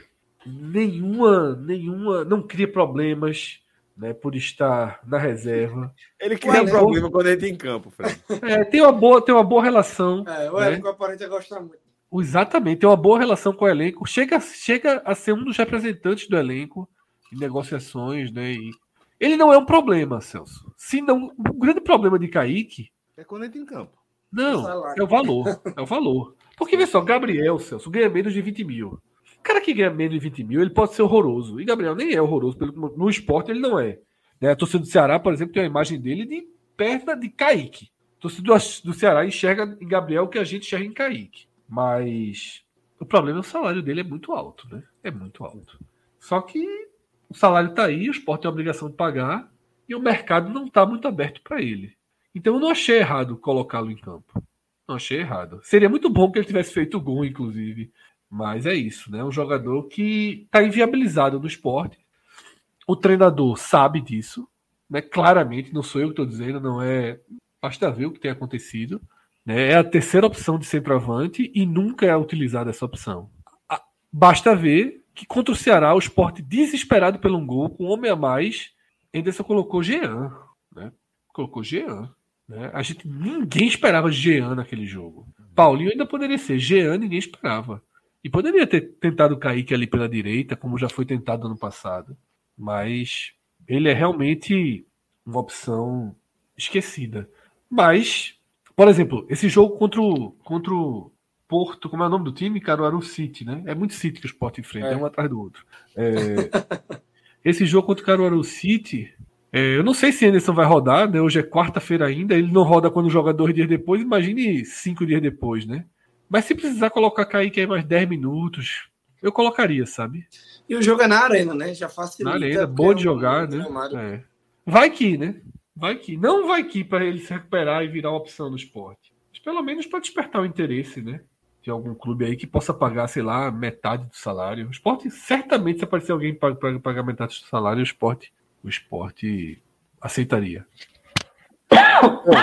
É, antes de a gente de a gente girar a pauta, já pode trazer nosso querido Felipe Assis para cá, mas eu vou pedir para relógio trazer também o Beto Nacional. 2 e 14 da manhã, meu velho. E o Santa. Jogou ou vai jogar? Isso é vela ou a luz voltou? Voltou, a luz. Voltou, voltou, voltou. Muito bom dia. Bom dia a todos. A luz voltou. Eu vou dizer uma coisa, viu?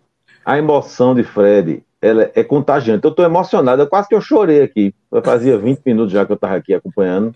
Eu estava quase chorando aqui com a emoção de Fred. Arrumasse um pontinho hoje, não, né? Perdeu, né? Tudo quer milagre todo jogo, é. Como é perder, filho? Como é perder? Ah, rapaz, não tinha perdido esse ano ainda, né? Não tinha perdido, mas veja, é, é, é aquela coisa, né? Tentou, tentou demais, né? Tentou demais, fez por onde demais. Uma hora a coisa, uma hora chega, né? Mas, Mas não tá horroroso, não, né, Felipe? Não tá horroroso, hein? não. Não tá horroroso, não, né? Rapaz, hoje foi, vice Fred. Hoje foi. Foi. É, eu não vi o jogo, não. Eu tô brincando, eu sabia quanto tinha sido, obviamente. Né? Hoje foi. Não, Fred, eu não sabia, não, Fred. Tu tava brincando. Eu sou menino, nasci ontem. Não, pode, pode ser que alguém aí não saiba. É óbvio que é. sabia. Vi, vi, os, vi os lances ali no intervalo do jogo do esporte. É, é mas hoje foi. O bicho foi, foi feio. Hoje. de casa me parece tão aceitável, mas foi feio. O. Foi feio porque, na verdade, poderia ter sido mais, né? Principalmente por causa do primeiro tempo. Então era o placar poderia ter sido bem diferente. Eu acho que até que o CRB perdeu a chance, sabe? De, de impor um, um, um, um, resultado vexatório aí para o Santa Cruz. Foi feio, então, hoje foi feio, hoje foi feio. Conta, conta logo a, a, história desse jogo aí, que depois a gente fecha com o Beto Nacional. Aí eu vou embora, viu? Eu vou embora. então, então eu ia dizer, então venha com o Beto. Vamos, vamos. Então chama, chama o Bet Nacional. Chama o Bet, chama o Bet para tu largar? É, chama, chama o Bet Nacional, porque a gente libera Pedrito e Fred e depois eu fecho aqui com Franja. Vamos lá. É, vamos ver os jogos de, de hoje. Deixa achar. Até porque se eu ficar, eu vou ficar atrapalhando. Eu vou ficar atrapalhando, né? Vai, obrigado. Tem Fortaleza, Copa do, né? Rapaz, Copa do Brasil. Veja só, a melhor coisa do mundo. O Sport tem que agradecer muito ao Fortaleza. É. Quando o cara vê o, o Cuiabá tomando 4 lá em Roraima, 4x3, empatou o jogo 3x3, depois levou o quarto gol. Meu amigo, eu só vi o esporte ali. Londrina foi eliminado, Fred. Saulo tá levando gol adoidado lá. Não, já tá Deus, o Londrina, o Londrina é provocação. Aquilo que o Londrina. Esse tipo Londrina é provocação. Eu acho que não é sério, não, o negócio. Vitória e Náutico, Celso. Vitória e Náutico, Fred. Porra. Vitória pagando 1,98, Náutico 3,84. Boas as odds do, do jogo. Ai, Deus. Deixa eu ver. Ambos, Ambos marcam? Me marcam. Boa, o Vitória, o Vitória para fazer o gol é a novela. Viu? Ambos marcam, vale. É, ambos, ambos marcam. Vê o Náutico protegendo o empate ou o empate protegendo o Náutico. Vê se essa opção tá aí. Dupla hipótese não, né? Aí é dupla hipótese. Desce mais, desce mais, lógico. Empate, empate anula aposta Náutico. Pô, tá bom, viu? Essa é boa. Eu sou mais náutico do que Vitória para esse jogo. Rapaz, isso é muito caro de vitória do Timba, viu? Tem. Ou tem, tem aquele também, o Náutico anula aposta, você aposta no empate. Essa é melhor ainda. E ela tá muito parecida. 2,33. Eu ia nessa. Se o Náutico ganhar, parabéns pro Náutico. Se então, vamos mas aí. o empate Náutico... sim, eu joguei com cara de empate, né? E também o, o Timbu também não vai chegar dando do Vitória. Aí, solta, solta uma, uma onça aí. Uma onça, uma onça. Uma onça tá bem, tá bem solta. Solta uma onça. Retorno Vê se tem ódio pro gol de Thiago, de Thiago. Jogador bom que o Vitória trouxe, Thiago. Vê se já tem aí. A torcida tá revoltada. Tem, tem, só amanhã, só amanhã. Perdendo gol.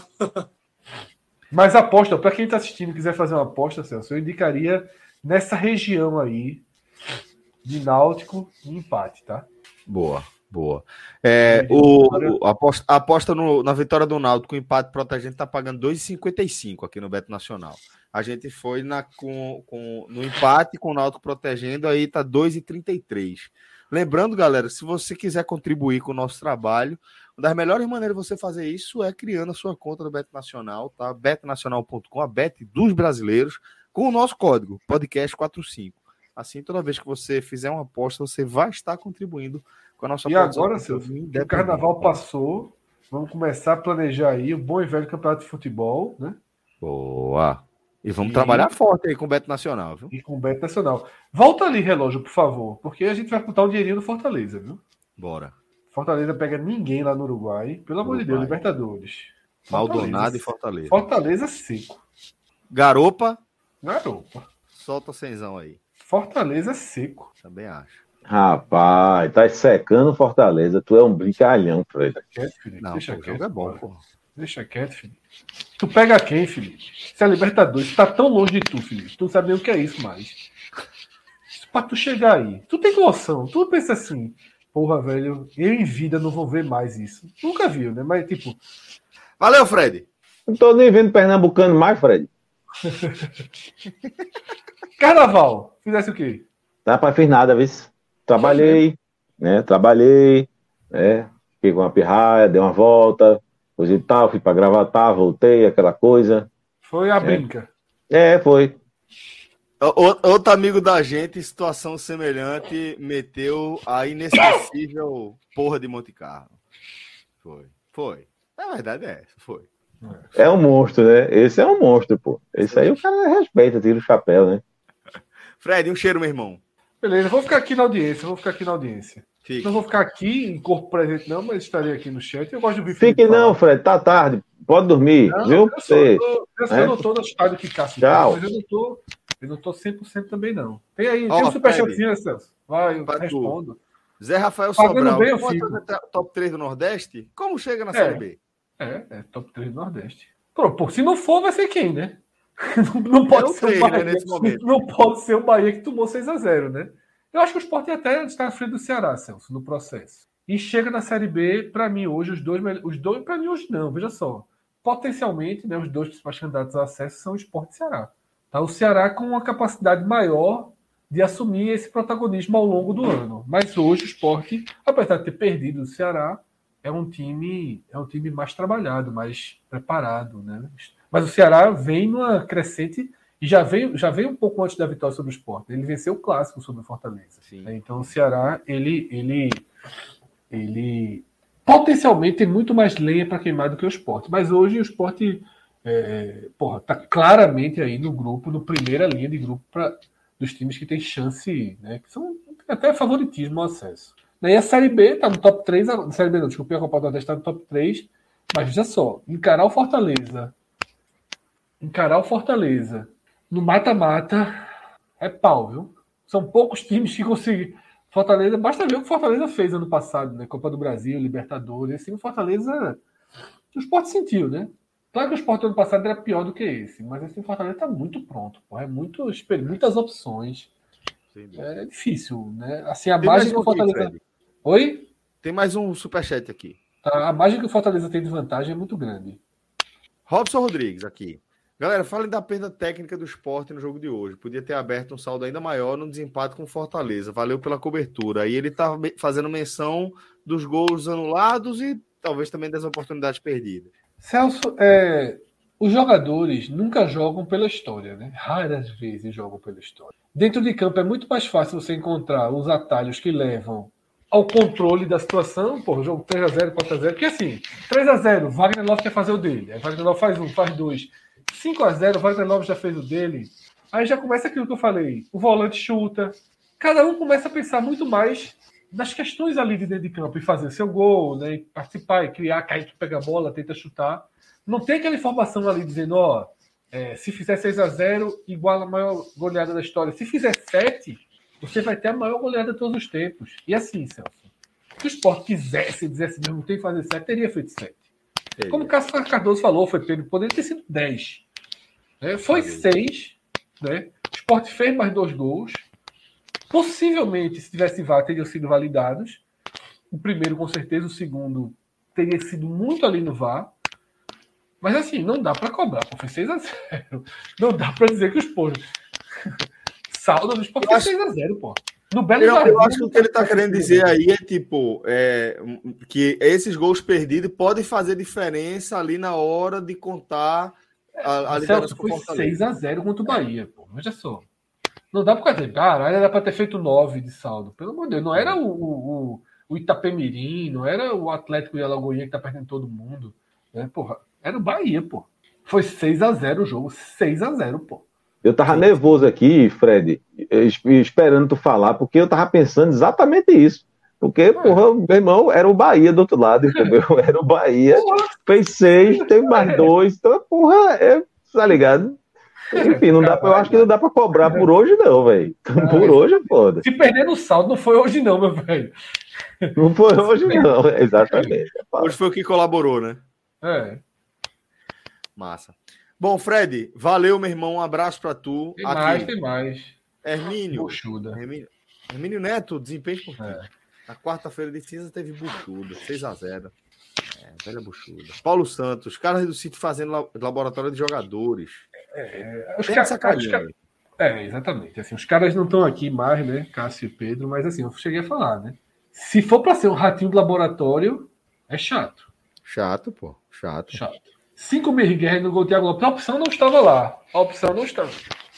A opção desse golzinho, Matheus, de Thiago Lopes, não estava lá, senão a gente meteria esses cinco reais aí. Mas eu vou fazer um. um, um pedir para Rodrigo ao longo do dia acompanhar. Pertinho da hora do jogo entrar a escalação, os jogadores, tem cinco reais aí pra gente colocar no gol do Thiago Lopes. Boa. Agora, lembrando que a Copa do Nordeste, quem tá no grupo, você tem obrigado a torcer pelo time do outro grupo, né? Sempre, né? Veja só, os alvirrubros, em sã consciência, foram muito esporte hoje. O próprio tricolor também, que o Santa Cruz tem, tá brigando pela classificação. Você deixar o, ba o Bahia sair da ilha com a vitória, o Bahia tá classificado, pô. Era uma vaga menos. Agora o Bahia é lanterna do grupo, tá? E só tem três jogos aí, né? Então, é, a Copa do Nordeste obriga você a torcer para os rivais. Eu era Santa hoje, fui Santa. Queria muito que o Santa tivesse feito um 2 a 2 ali, porque o CRB, inclusive, talvez seja potencialmente o maior adversário do esporte, né? Por um eventual. É... E o esporte não tinha enfrentado o Bahia ainda, né? Então, eu não, eu não tinha segurança no 1x0, quanto mais no 6. Não sei, né? Ô, Fred, tava... sabe o que é foda? Sabe o que é foda de futebol? É que o Santa Cruz não jogou nada, uma desgraça. Eu acho que o resultado foi injusto, não mostrou o que foi o jogo, sabe? Que merecia, o CRB merecia uma, uma vitória mais elástica. Porém, quando o Santa Cruz faz 2 a 1 um, quase empata, logo em seguida. Então, poderia ter acontecido, né? Mais um. um, um é futebol. É. Tem mais algum superchat? Acho que não. Acho que não. Celso. Vá, a noite marcou, a noite de hoje entrou para a história do esporte brasileiro, não apenas pela goleada. Nosso grande Tomás Belucci se despediu do tênis oficialmente. Tá? Meu, meu... É isso, galera. Franja, vamos seguir aqui, tá? Com o nosso, nosso programa. A gente fez a nossa contribuição aí para o esporte brasileiro, às duas e meia da manhã. É do tamanho da, da, da a gente, a nossa homenagem foi também a altura da carreira de Tomás Belucci. Mas, Franja, vamos lá falar agora da primeira derrota do Santa na temporada. Como você falou, meio que ficou barato, né? Celso, veja só. Chegou, né? Chegou o dia da primeira derrota. Eu disse, não foi uma nem duas, eu falei aqui, acho que pelo menos três vezes, que aquela estatística que dizia Santa Cruz está invicto na temporada era uma estatística burra. Por quê? É, porque ela não, ela nunca mostrou o, o, o que estava acontecendo. Nunca foi uma, uma radiografia, né, do momento do Santa Cruz. Nunca foi, porque se a gente esquece assim de acompanhar os jogos e a gente pega somente resultado de jogo, vamos supor uma suposição, Celso, tá? Você pegou um time, você não acompanhou time nenhum, jogo nenhum desse time, mas você viu que é, o primeiro jogo ele ganhou por 5 a 3 o segundo ele perdeu por 4 a 2 o terceiro ele ganhou por, por 5 a 4 Então, o, o, o, você vai ter uma tendência a achar que esse time é um time que joga muito aberto, que joga procurando ataque o tempo todo, se lançando ataque o tempo todo, mas que, evidentemente, você acaba se descuidando, da, né? fica desprotegido, certo? Era essa leitura que eu faria desse time. No caso do Santa Cruz, um time que já tinha algumas partidas na temporada e ainda estava invicto, quem nunca assistiu um jogo do Santa Cruz certamente pensaria o seguinte: rapaz, esse time é chato. É um time chato de ganhar. Empata com sua porra. Mas ninguém ganha do time, pô. Time chato de ganhar, dá trabalho. E, e essa leitura não estaria verdadeira. Porque o Santa Cruz não era um time chato para ganhar. Nunca foi na temporada inteira, tirando os dois primeiros jogos. Mas a partir tem do terceiro jogo, tem, tem, mais pontos do que bola, perfeito. Né? Não era um time que, que era difícil de ser batido, nunca hum. foi. Era um time que mostrou uma fragilidade impressionante, que mostrou. É, dava oportunidade para o adversário ganhar, mas que não ganhou, o não tinha perdido ainda, por circunstâncias, né? enfim, que se repetiram. Né? Por gols salvadores que saíram no último minuto de jogo, por uma bola parada que deu certo, né? por, por uma incompetência do adversário, por uma série de motivos. Mas a verdade é que o Santa Cruz estava pedindo para perder. Uhum. Né? Por uma série de circunstâncias, não tinha perdido ainda, mas estava pedindo para perder. Então, aquela estatística que dizia, é, sabe, o Santa Cruz está invicto, eu disse aqui várias vezes, a estatística burra, porque ela não, não é uma radiografia do que o Santa Cruz estava apresentando na, na, na temporada.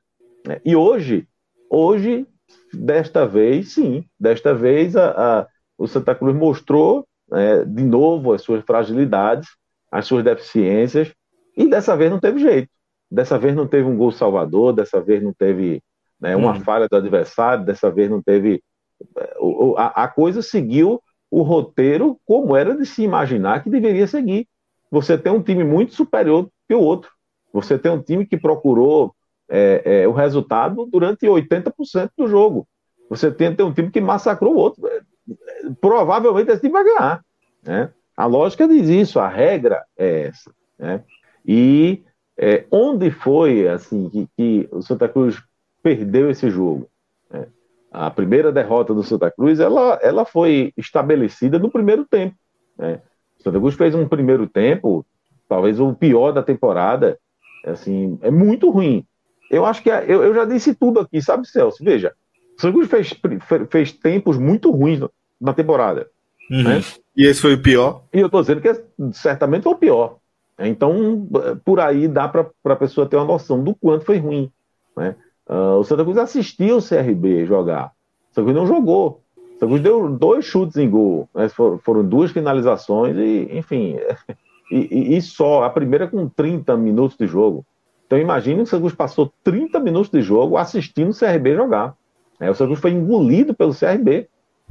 Tá? Foi, um, foi, um, foi aquele jogo que, que, que, que não, tem, não tem graça. Né? O não é, é abatido, sem, sem, sem conseguir criar, sem conseguir sair para o jogo. É, é atônito. É, esse é o Santa Cruz do primeiro tempo. Né?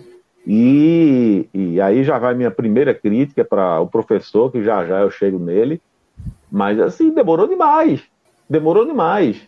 E aí, me perdoe até se eu vou fazer uma comparação para o torcedor do Santa Cruz que está me assistindo, mas eu vou fazer uma comparação com o rival do Santa Cruz. Eu vou fazer, eu vou lembrar o esporte. Nessa época eu era setorista do esporte, lá na Folha de Pernambuco, e, e lá, na, na, no, no, jogo, no segundo jogo na, decisivo da, da Copa do Brasil, ali em 2008, o, o Nelson Batista ele fez um, um, uma Cássio, substituição né? no, de Cássio com quantos minutos de jogo, Celso? Pouquíssimo 20 e pouco. de jogo. Acho que foi antes do isso, pouquíssimo tempo. E olha que, que, que, que, não era uma coisa que o time não estava rendendo. Não, não foi isso. Era uma peça. Uma peça que não estava rendendo absolutamente nada. E ele não esperou o intervalo do jogo para mexer no time. Ora, se ele identificou que aquela peça não está rendendo, se ele identificou que aquela peça está comprometendo o restante do time, ele foi lá e mudou. Mudou, né? Não precisava esperar. Esperar o quê? Né? E no caso do Santos era muito pior, o Santos de hoje. Porque não era uma peça, era um time inteiro. Era um time inteiro. Né? Então, a primeira reclamação para o professor né, demorou demais para mexer. Aí mexeu no, no, no, no intervalo, assim, um, um é, o primeiro tempo, Celso, fazer. É, é, quem, o torcedor do Santa Cruz que assistiu o jogo, assistiu assim, torcendo para terminar. Assistiu aceitando o 2 a 0 Angustiado, né? É, assim, com medo de que saísse o terceiro e que saísse o quarto, porque se saísse o terceiro, matava o jogo. Mas veja, um 2 a 0 na partida de futebol, por mais que seja uma vantagem, uma boa vantagem, mas ela não mata o jogo. Não, um 2 a 0 não, não mata o jogo. Porque se você faz o, o, um gol, se você desconta no começo do segundo tempo, como o Santa Cruz fez, você volta para o jogo. E o Santa Cruz voltou para o jogo. É, aí no intervalo, é, é, é, aí o professor fez duas substituições, botou os dois Anderson, não botou Anderson Ceará, é, Paulista, e, e, e, e, tirou o Baraca e tirou o G2. G2, eu acredito que, que, que, que será questão física, né? É, eu não sei exatamente se, for por, se foi por causa dessas substituições ou, ou, ou se o, o time todo sabe, teve aquela, ganhou aquela injeção de ânimo, né, que se fala, né? Se o time todo, sabe, se ligou, acordou, mas o Santa Cruz melhorou. Aquele Santa Cruz abatido, aquele Santa Cruz que assistiu o CRB jogar e, e, e assistia no primeiro tempo sem esboçar nenhuma reação, sabe? Aquele já não existia mais. O Cruz partiu para o jogo e conseguiu descontar né, com o Marcos Vinícius, tá uma jogada ali no lado direito, até do, de, de Anderson Ceará, que tinha entrado no intervalo. Né?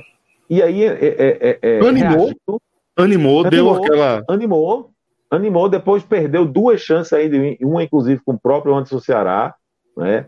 Você até tinha a impressão de que o empate era uma realidade. Você tinha a impressão, naquele momento, que o empate poderia acontecer a qualquer momento. E que estava perto, estava maduro. Né? Essa era a impressão. Mas acontece que esse, essa entrega do Santa Cruz, essa melhora, sabe, a, a criação de, de, de, de, lances, de perigo, aos poucos isso foi diminuindo, foi diminuindo, arrefecendo. E aí o CRB voltou para o jogo, e aí não, não, não, o Cruz não teve mais nenhuma grande oportunidade, enfim, nos últimos minutos, né? E voltou meio que assistir o CRB jogar de novo, né? Então, a pergunta que, que, que, que o cidadão fez, eu esqueci o nome dele, rapaz, agora, ainda falando do esporte, perguntou se o esporte perdeu uma chance de, um placar mais elástico, coisa e tal. Robson. Eu acho que na. Robson, um abraço, meu companheiro. É, eu acho que, na verdade, o CRB perdeu uma, uma oportunidade de um placar mais elástico. Uhum. Acho que isso, nessa noite, na noite de hoje, se algum time perdeu a oportunidade de fazer alguma coisa mais, foi o CRB. Né? Pela, pela disparidade, pela diferença, pela facilidade é, com que ele, ele encurralou o Santa Cruz no primeiro tempo. Né? O jogo no segundo tempo eu vejo bastante equilibrado no segundo tempo.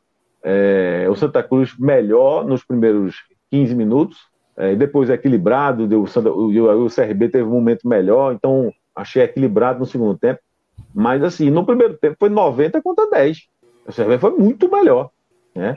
Então, foi uma, uma partida muito difícil, muito dura.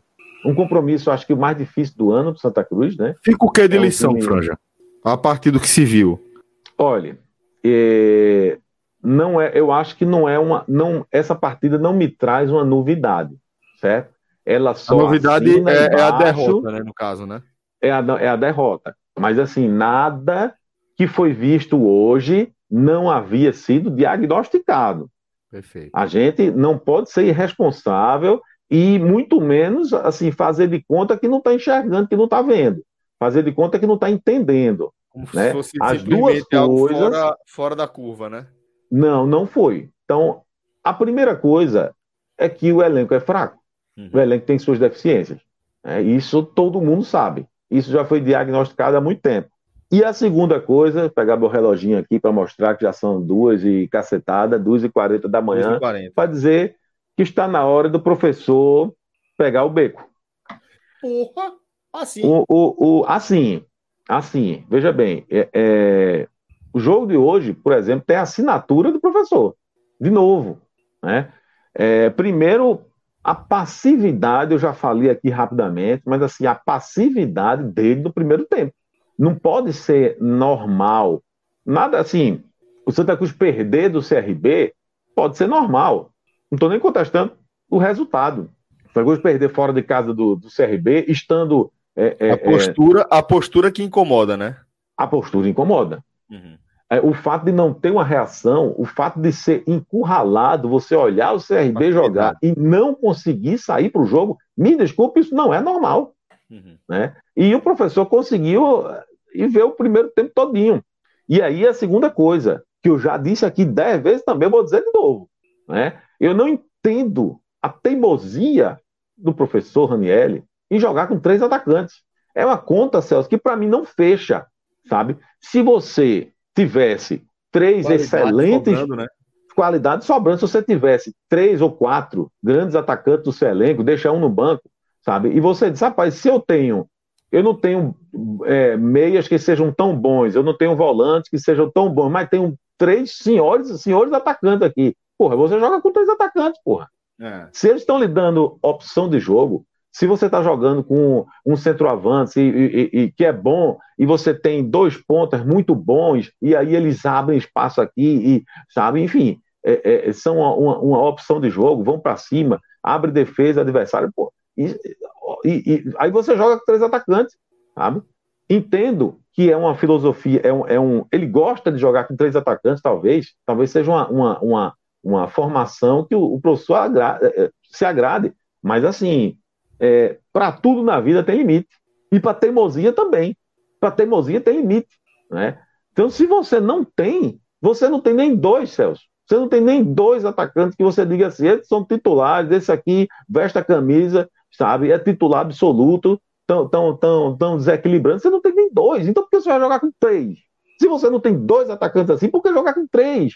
Eu uhum. não entendo. Eu devo ser muito burro. Eu, eu não entendo de futebol, sabe? Peço perdão, eu não entendo. Eu não sei fazer conta, mas assim, alguma coisa está errada. Alguma coisa está errada. Para mim, é uma matemática simples. Se você não tem nem dois atacantes que resolvam, por que você jogar com três? E outra coisa, essa, e o meu questionamento aqui é teórico. Quando eu digo isso, ó, se você não tem dois atacantes que emprestam, por que eu jogar com três? É uma teoria. Mas a prática mostra que eu estou certo. Uhum. Não está dando certo. O esquema com três atacantes não está dando certo. E aí ele insiste, e até nas substituições que ele fez no intervalo, ele manteve os três atacantes. Manteve... Então, assim, não, não consigo entender. Não consigo entender. Eu concordo com você, Fred. Eu também acho que a gente, tipo, todo treinador tem total liberdade de escolher o esquema que ele bem entender. Todo esquema, acho que tem potencial de ser um esquema vencedor. Acho que depende muito das peças que você tem à disposição e da sua capacidade de fazer aquele time produzir dentro do esquema proposto, dentro da sua estratégia. O que vai é, confrontar isso é a realidade, né? É a performance, né? É como o time vai desempenhar essa, essa sua filosofia. Tá claro que não está funcionando. Né? Não está funcionando, né? Não está funcionando. É, e assim, o que, que e, e voltando, né? É, justificar, tentando justificar, porque eu acho que o professor está na hora de ir embora. Vou repetir, para não ficar mal entendido. Está na hora de ir embora. Diz de novo. É, por quê? O Santa Cruz era um time que começou muito bem a temporada, até surpreendeu, né? Até surpreendeu. Quando você fazia projeções para o Santa Cruz antes do início da temporada, elas eram bem pessimistas, né?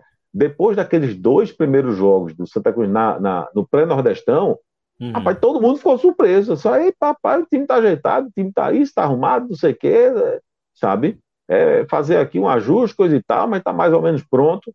Só que esse time caiu de rendimento. Né? A partir do terceiro jogo caiu. E quando caiu um pouquinho de rendimento, caiu de novo.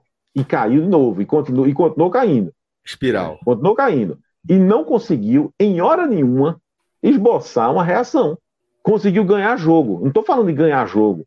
Não estou falando de ganhar jogo. Estou falando de reagir, de, de se impor em campo, de jogar bem. Isso não aconteceu em hora nenhuma.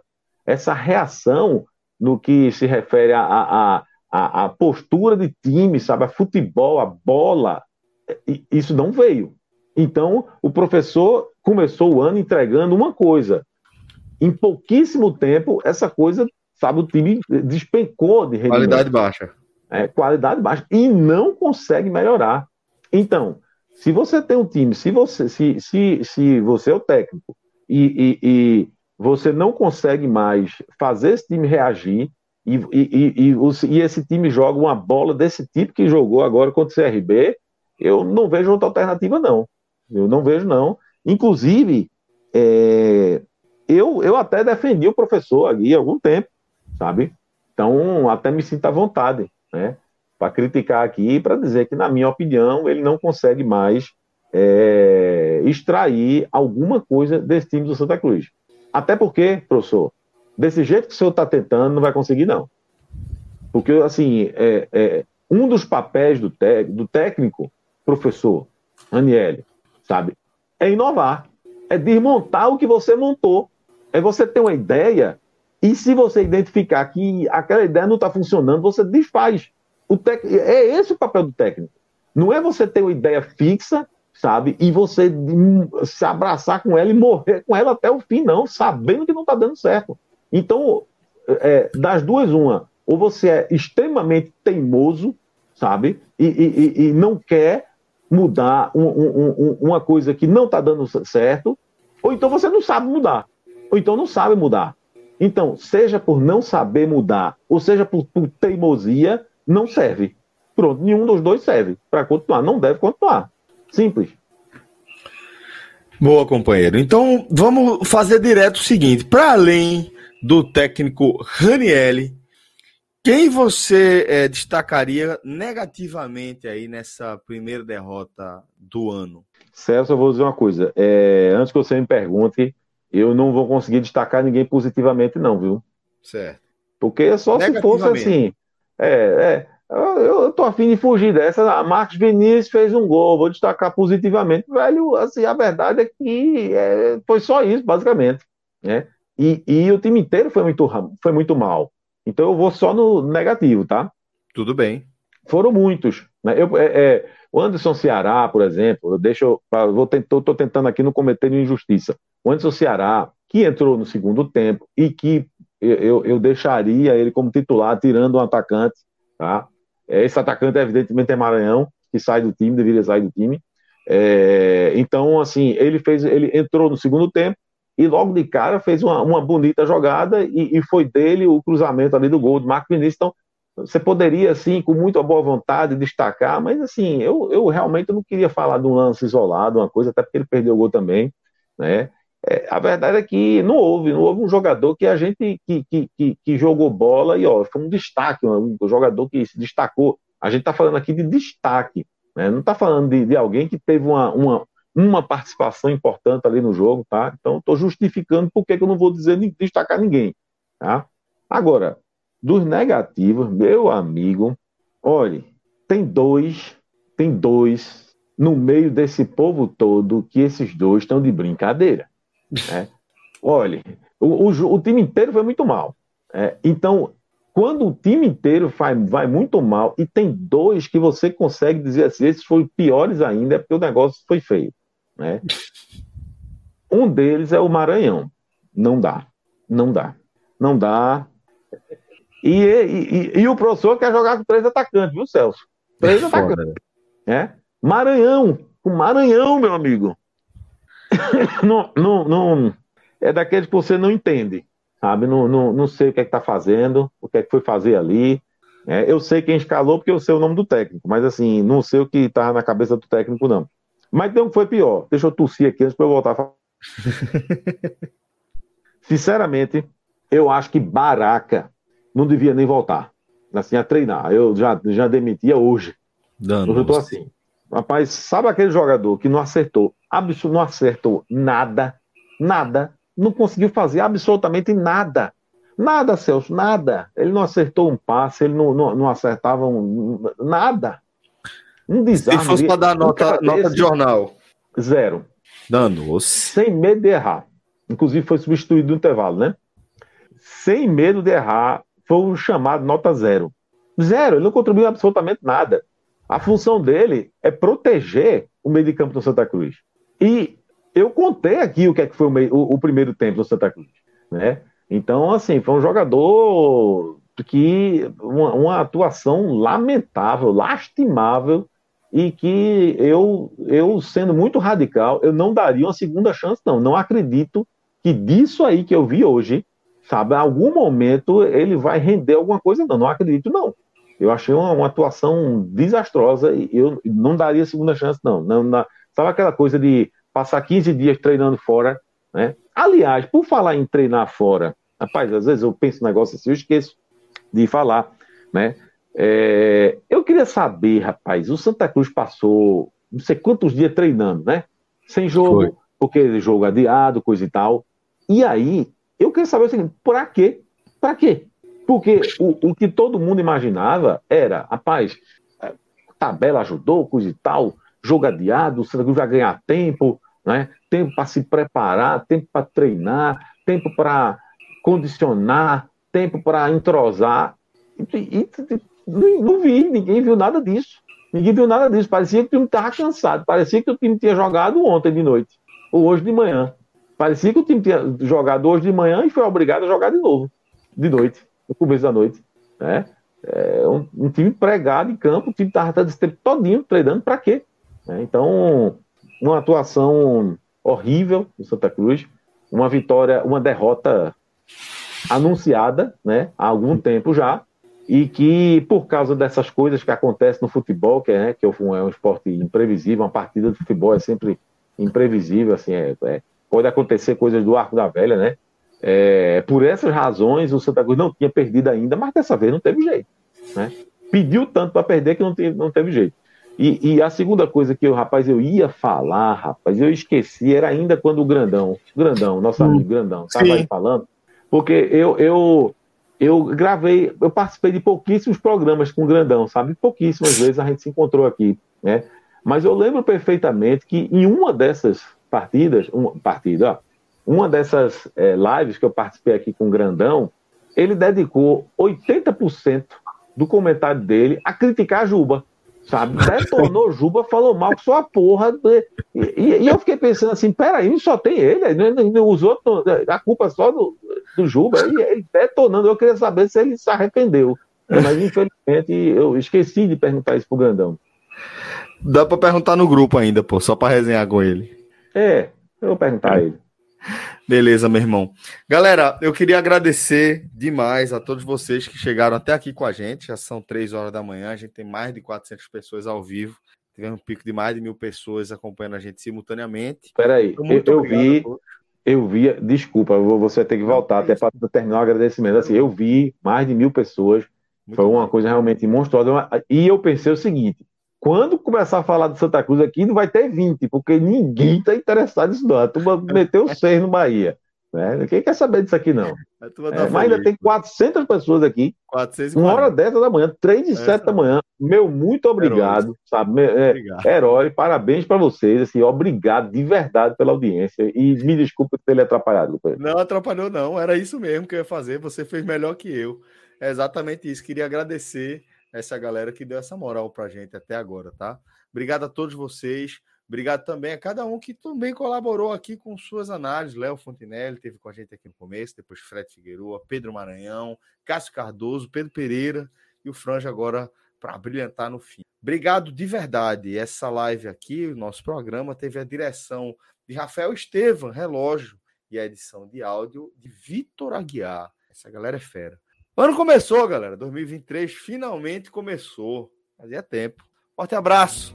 Tô falando do carnaval, pra quem não entendeu. Forte abraço. Até a próxima, galera. Valeu.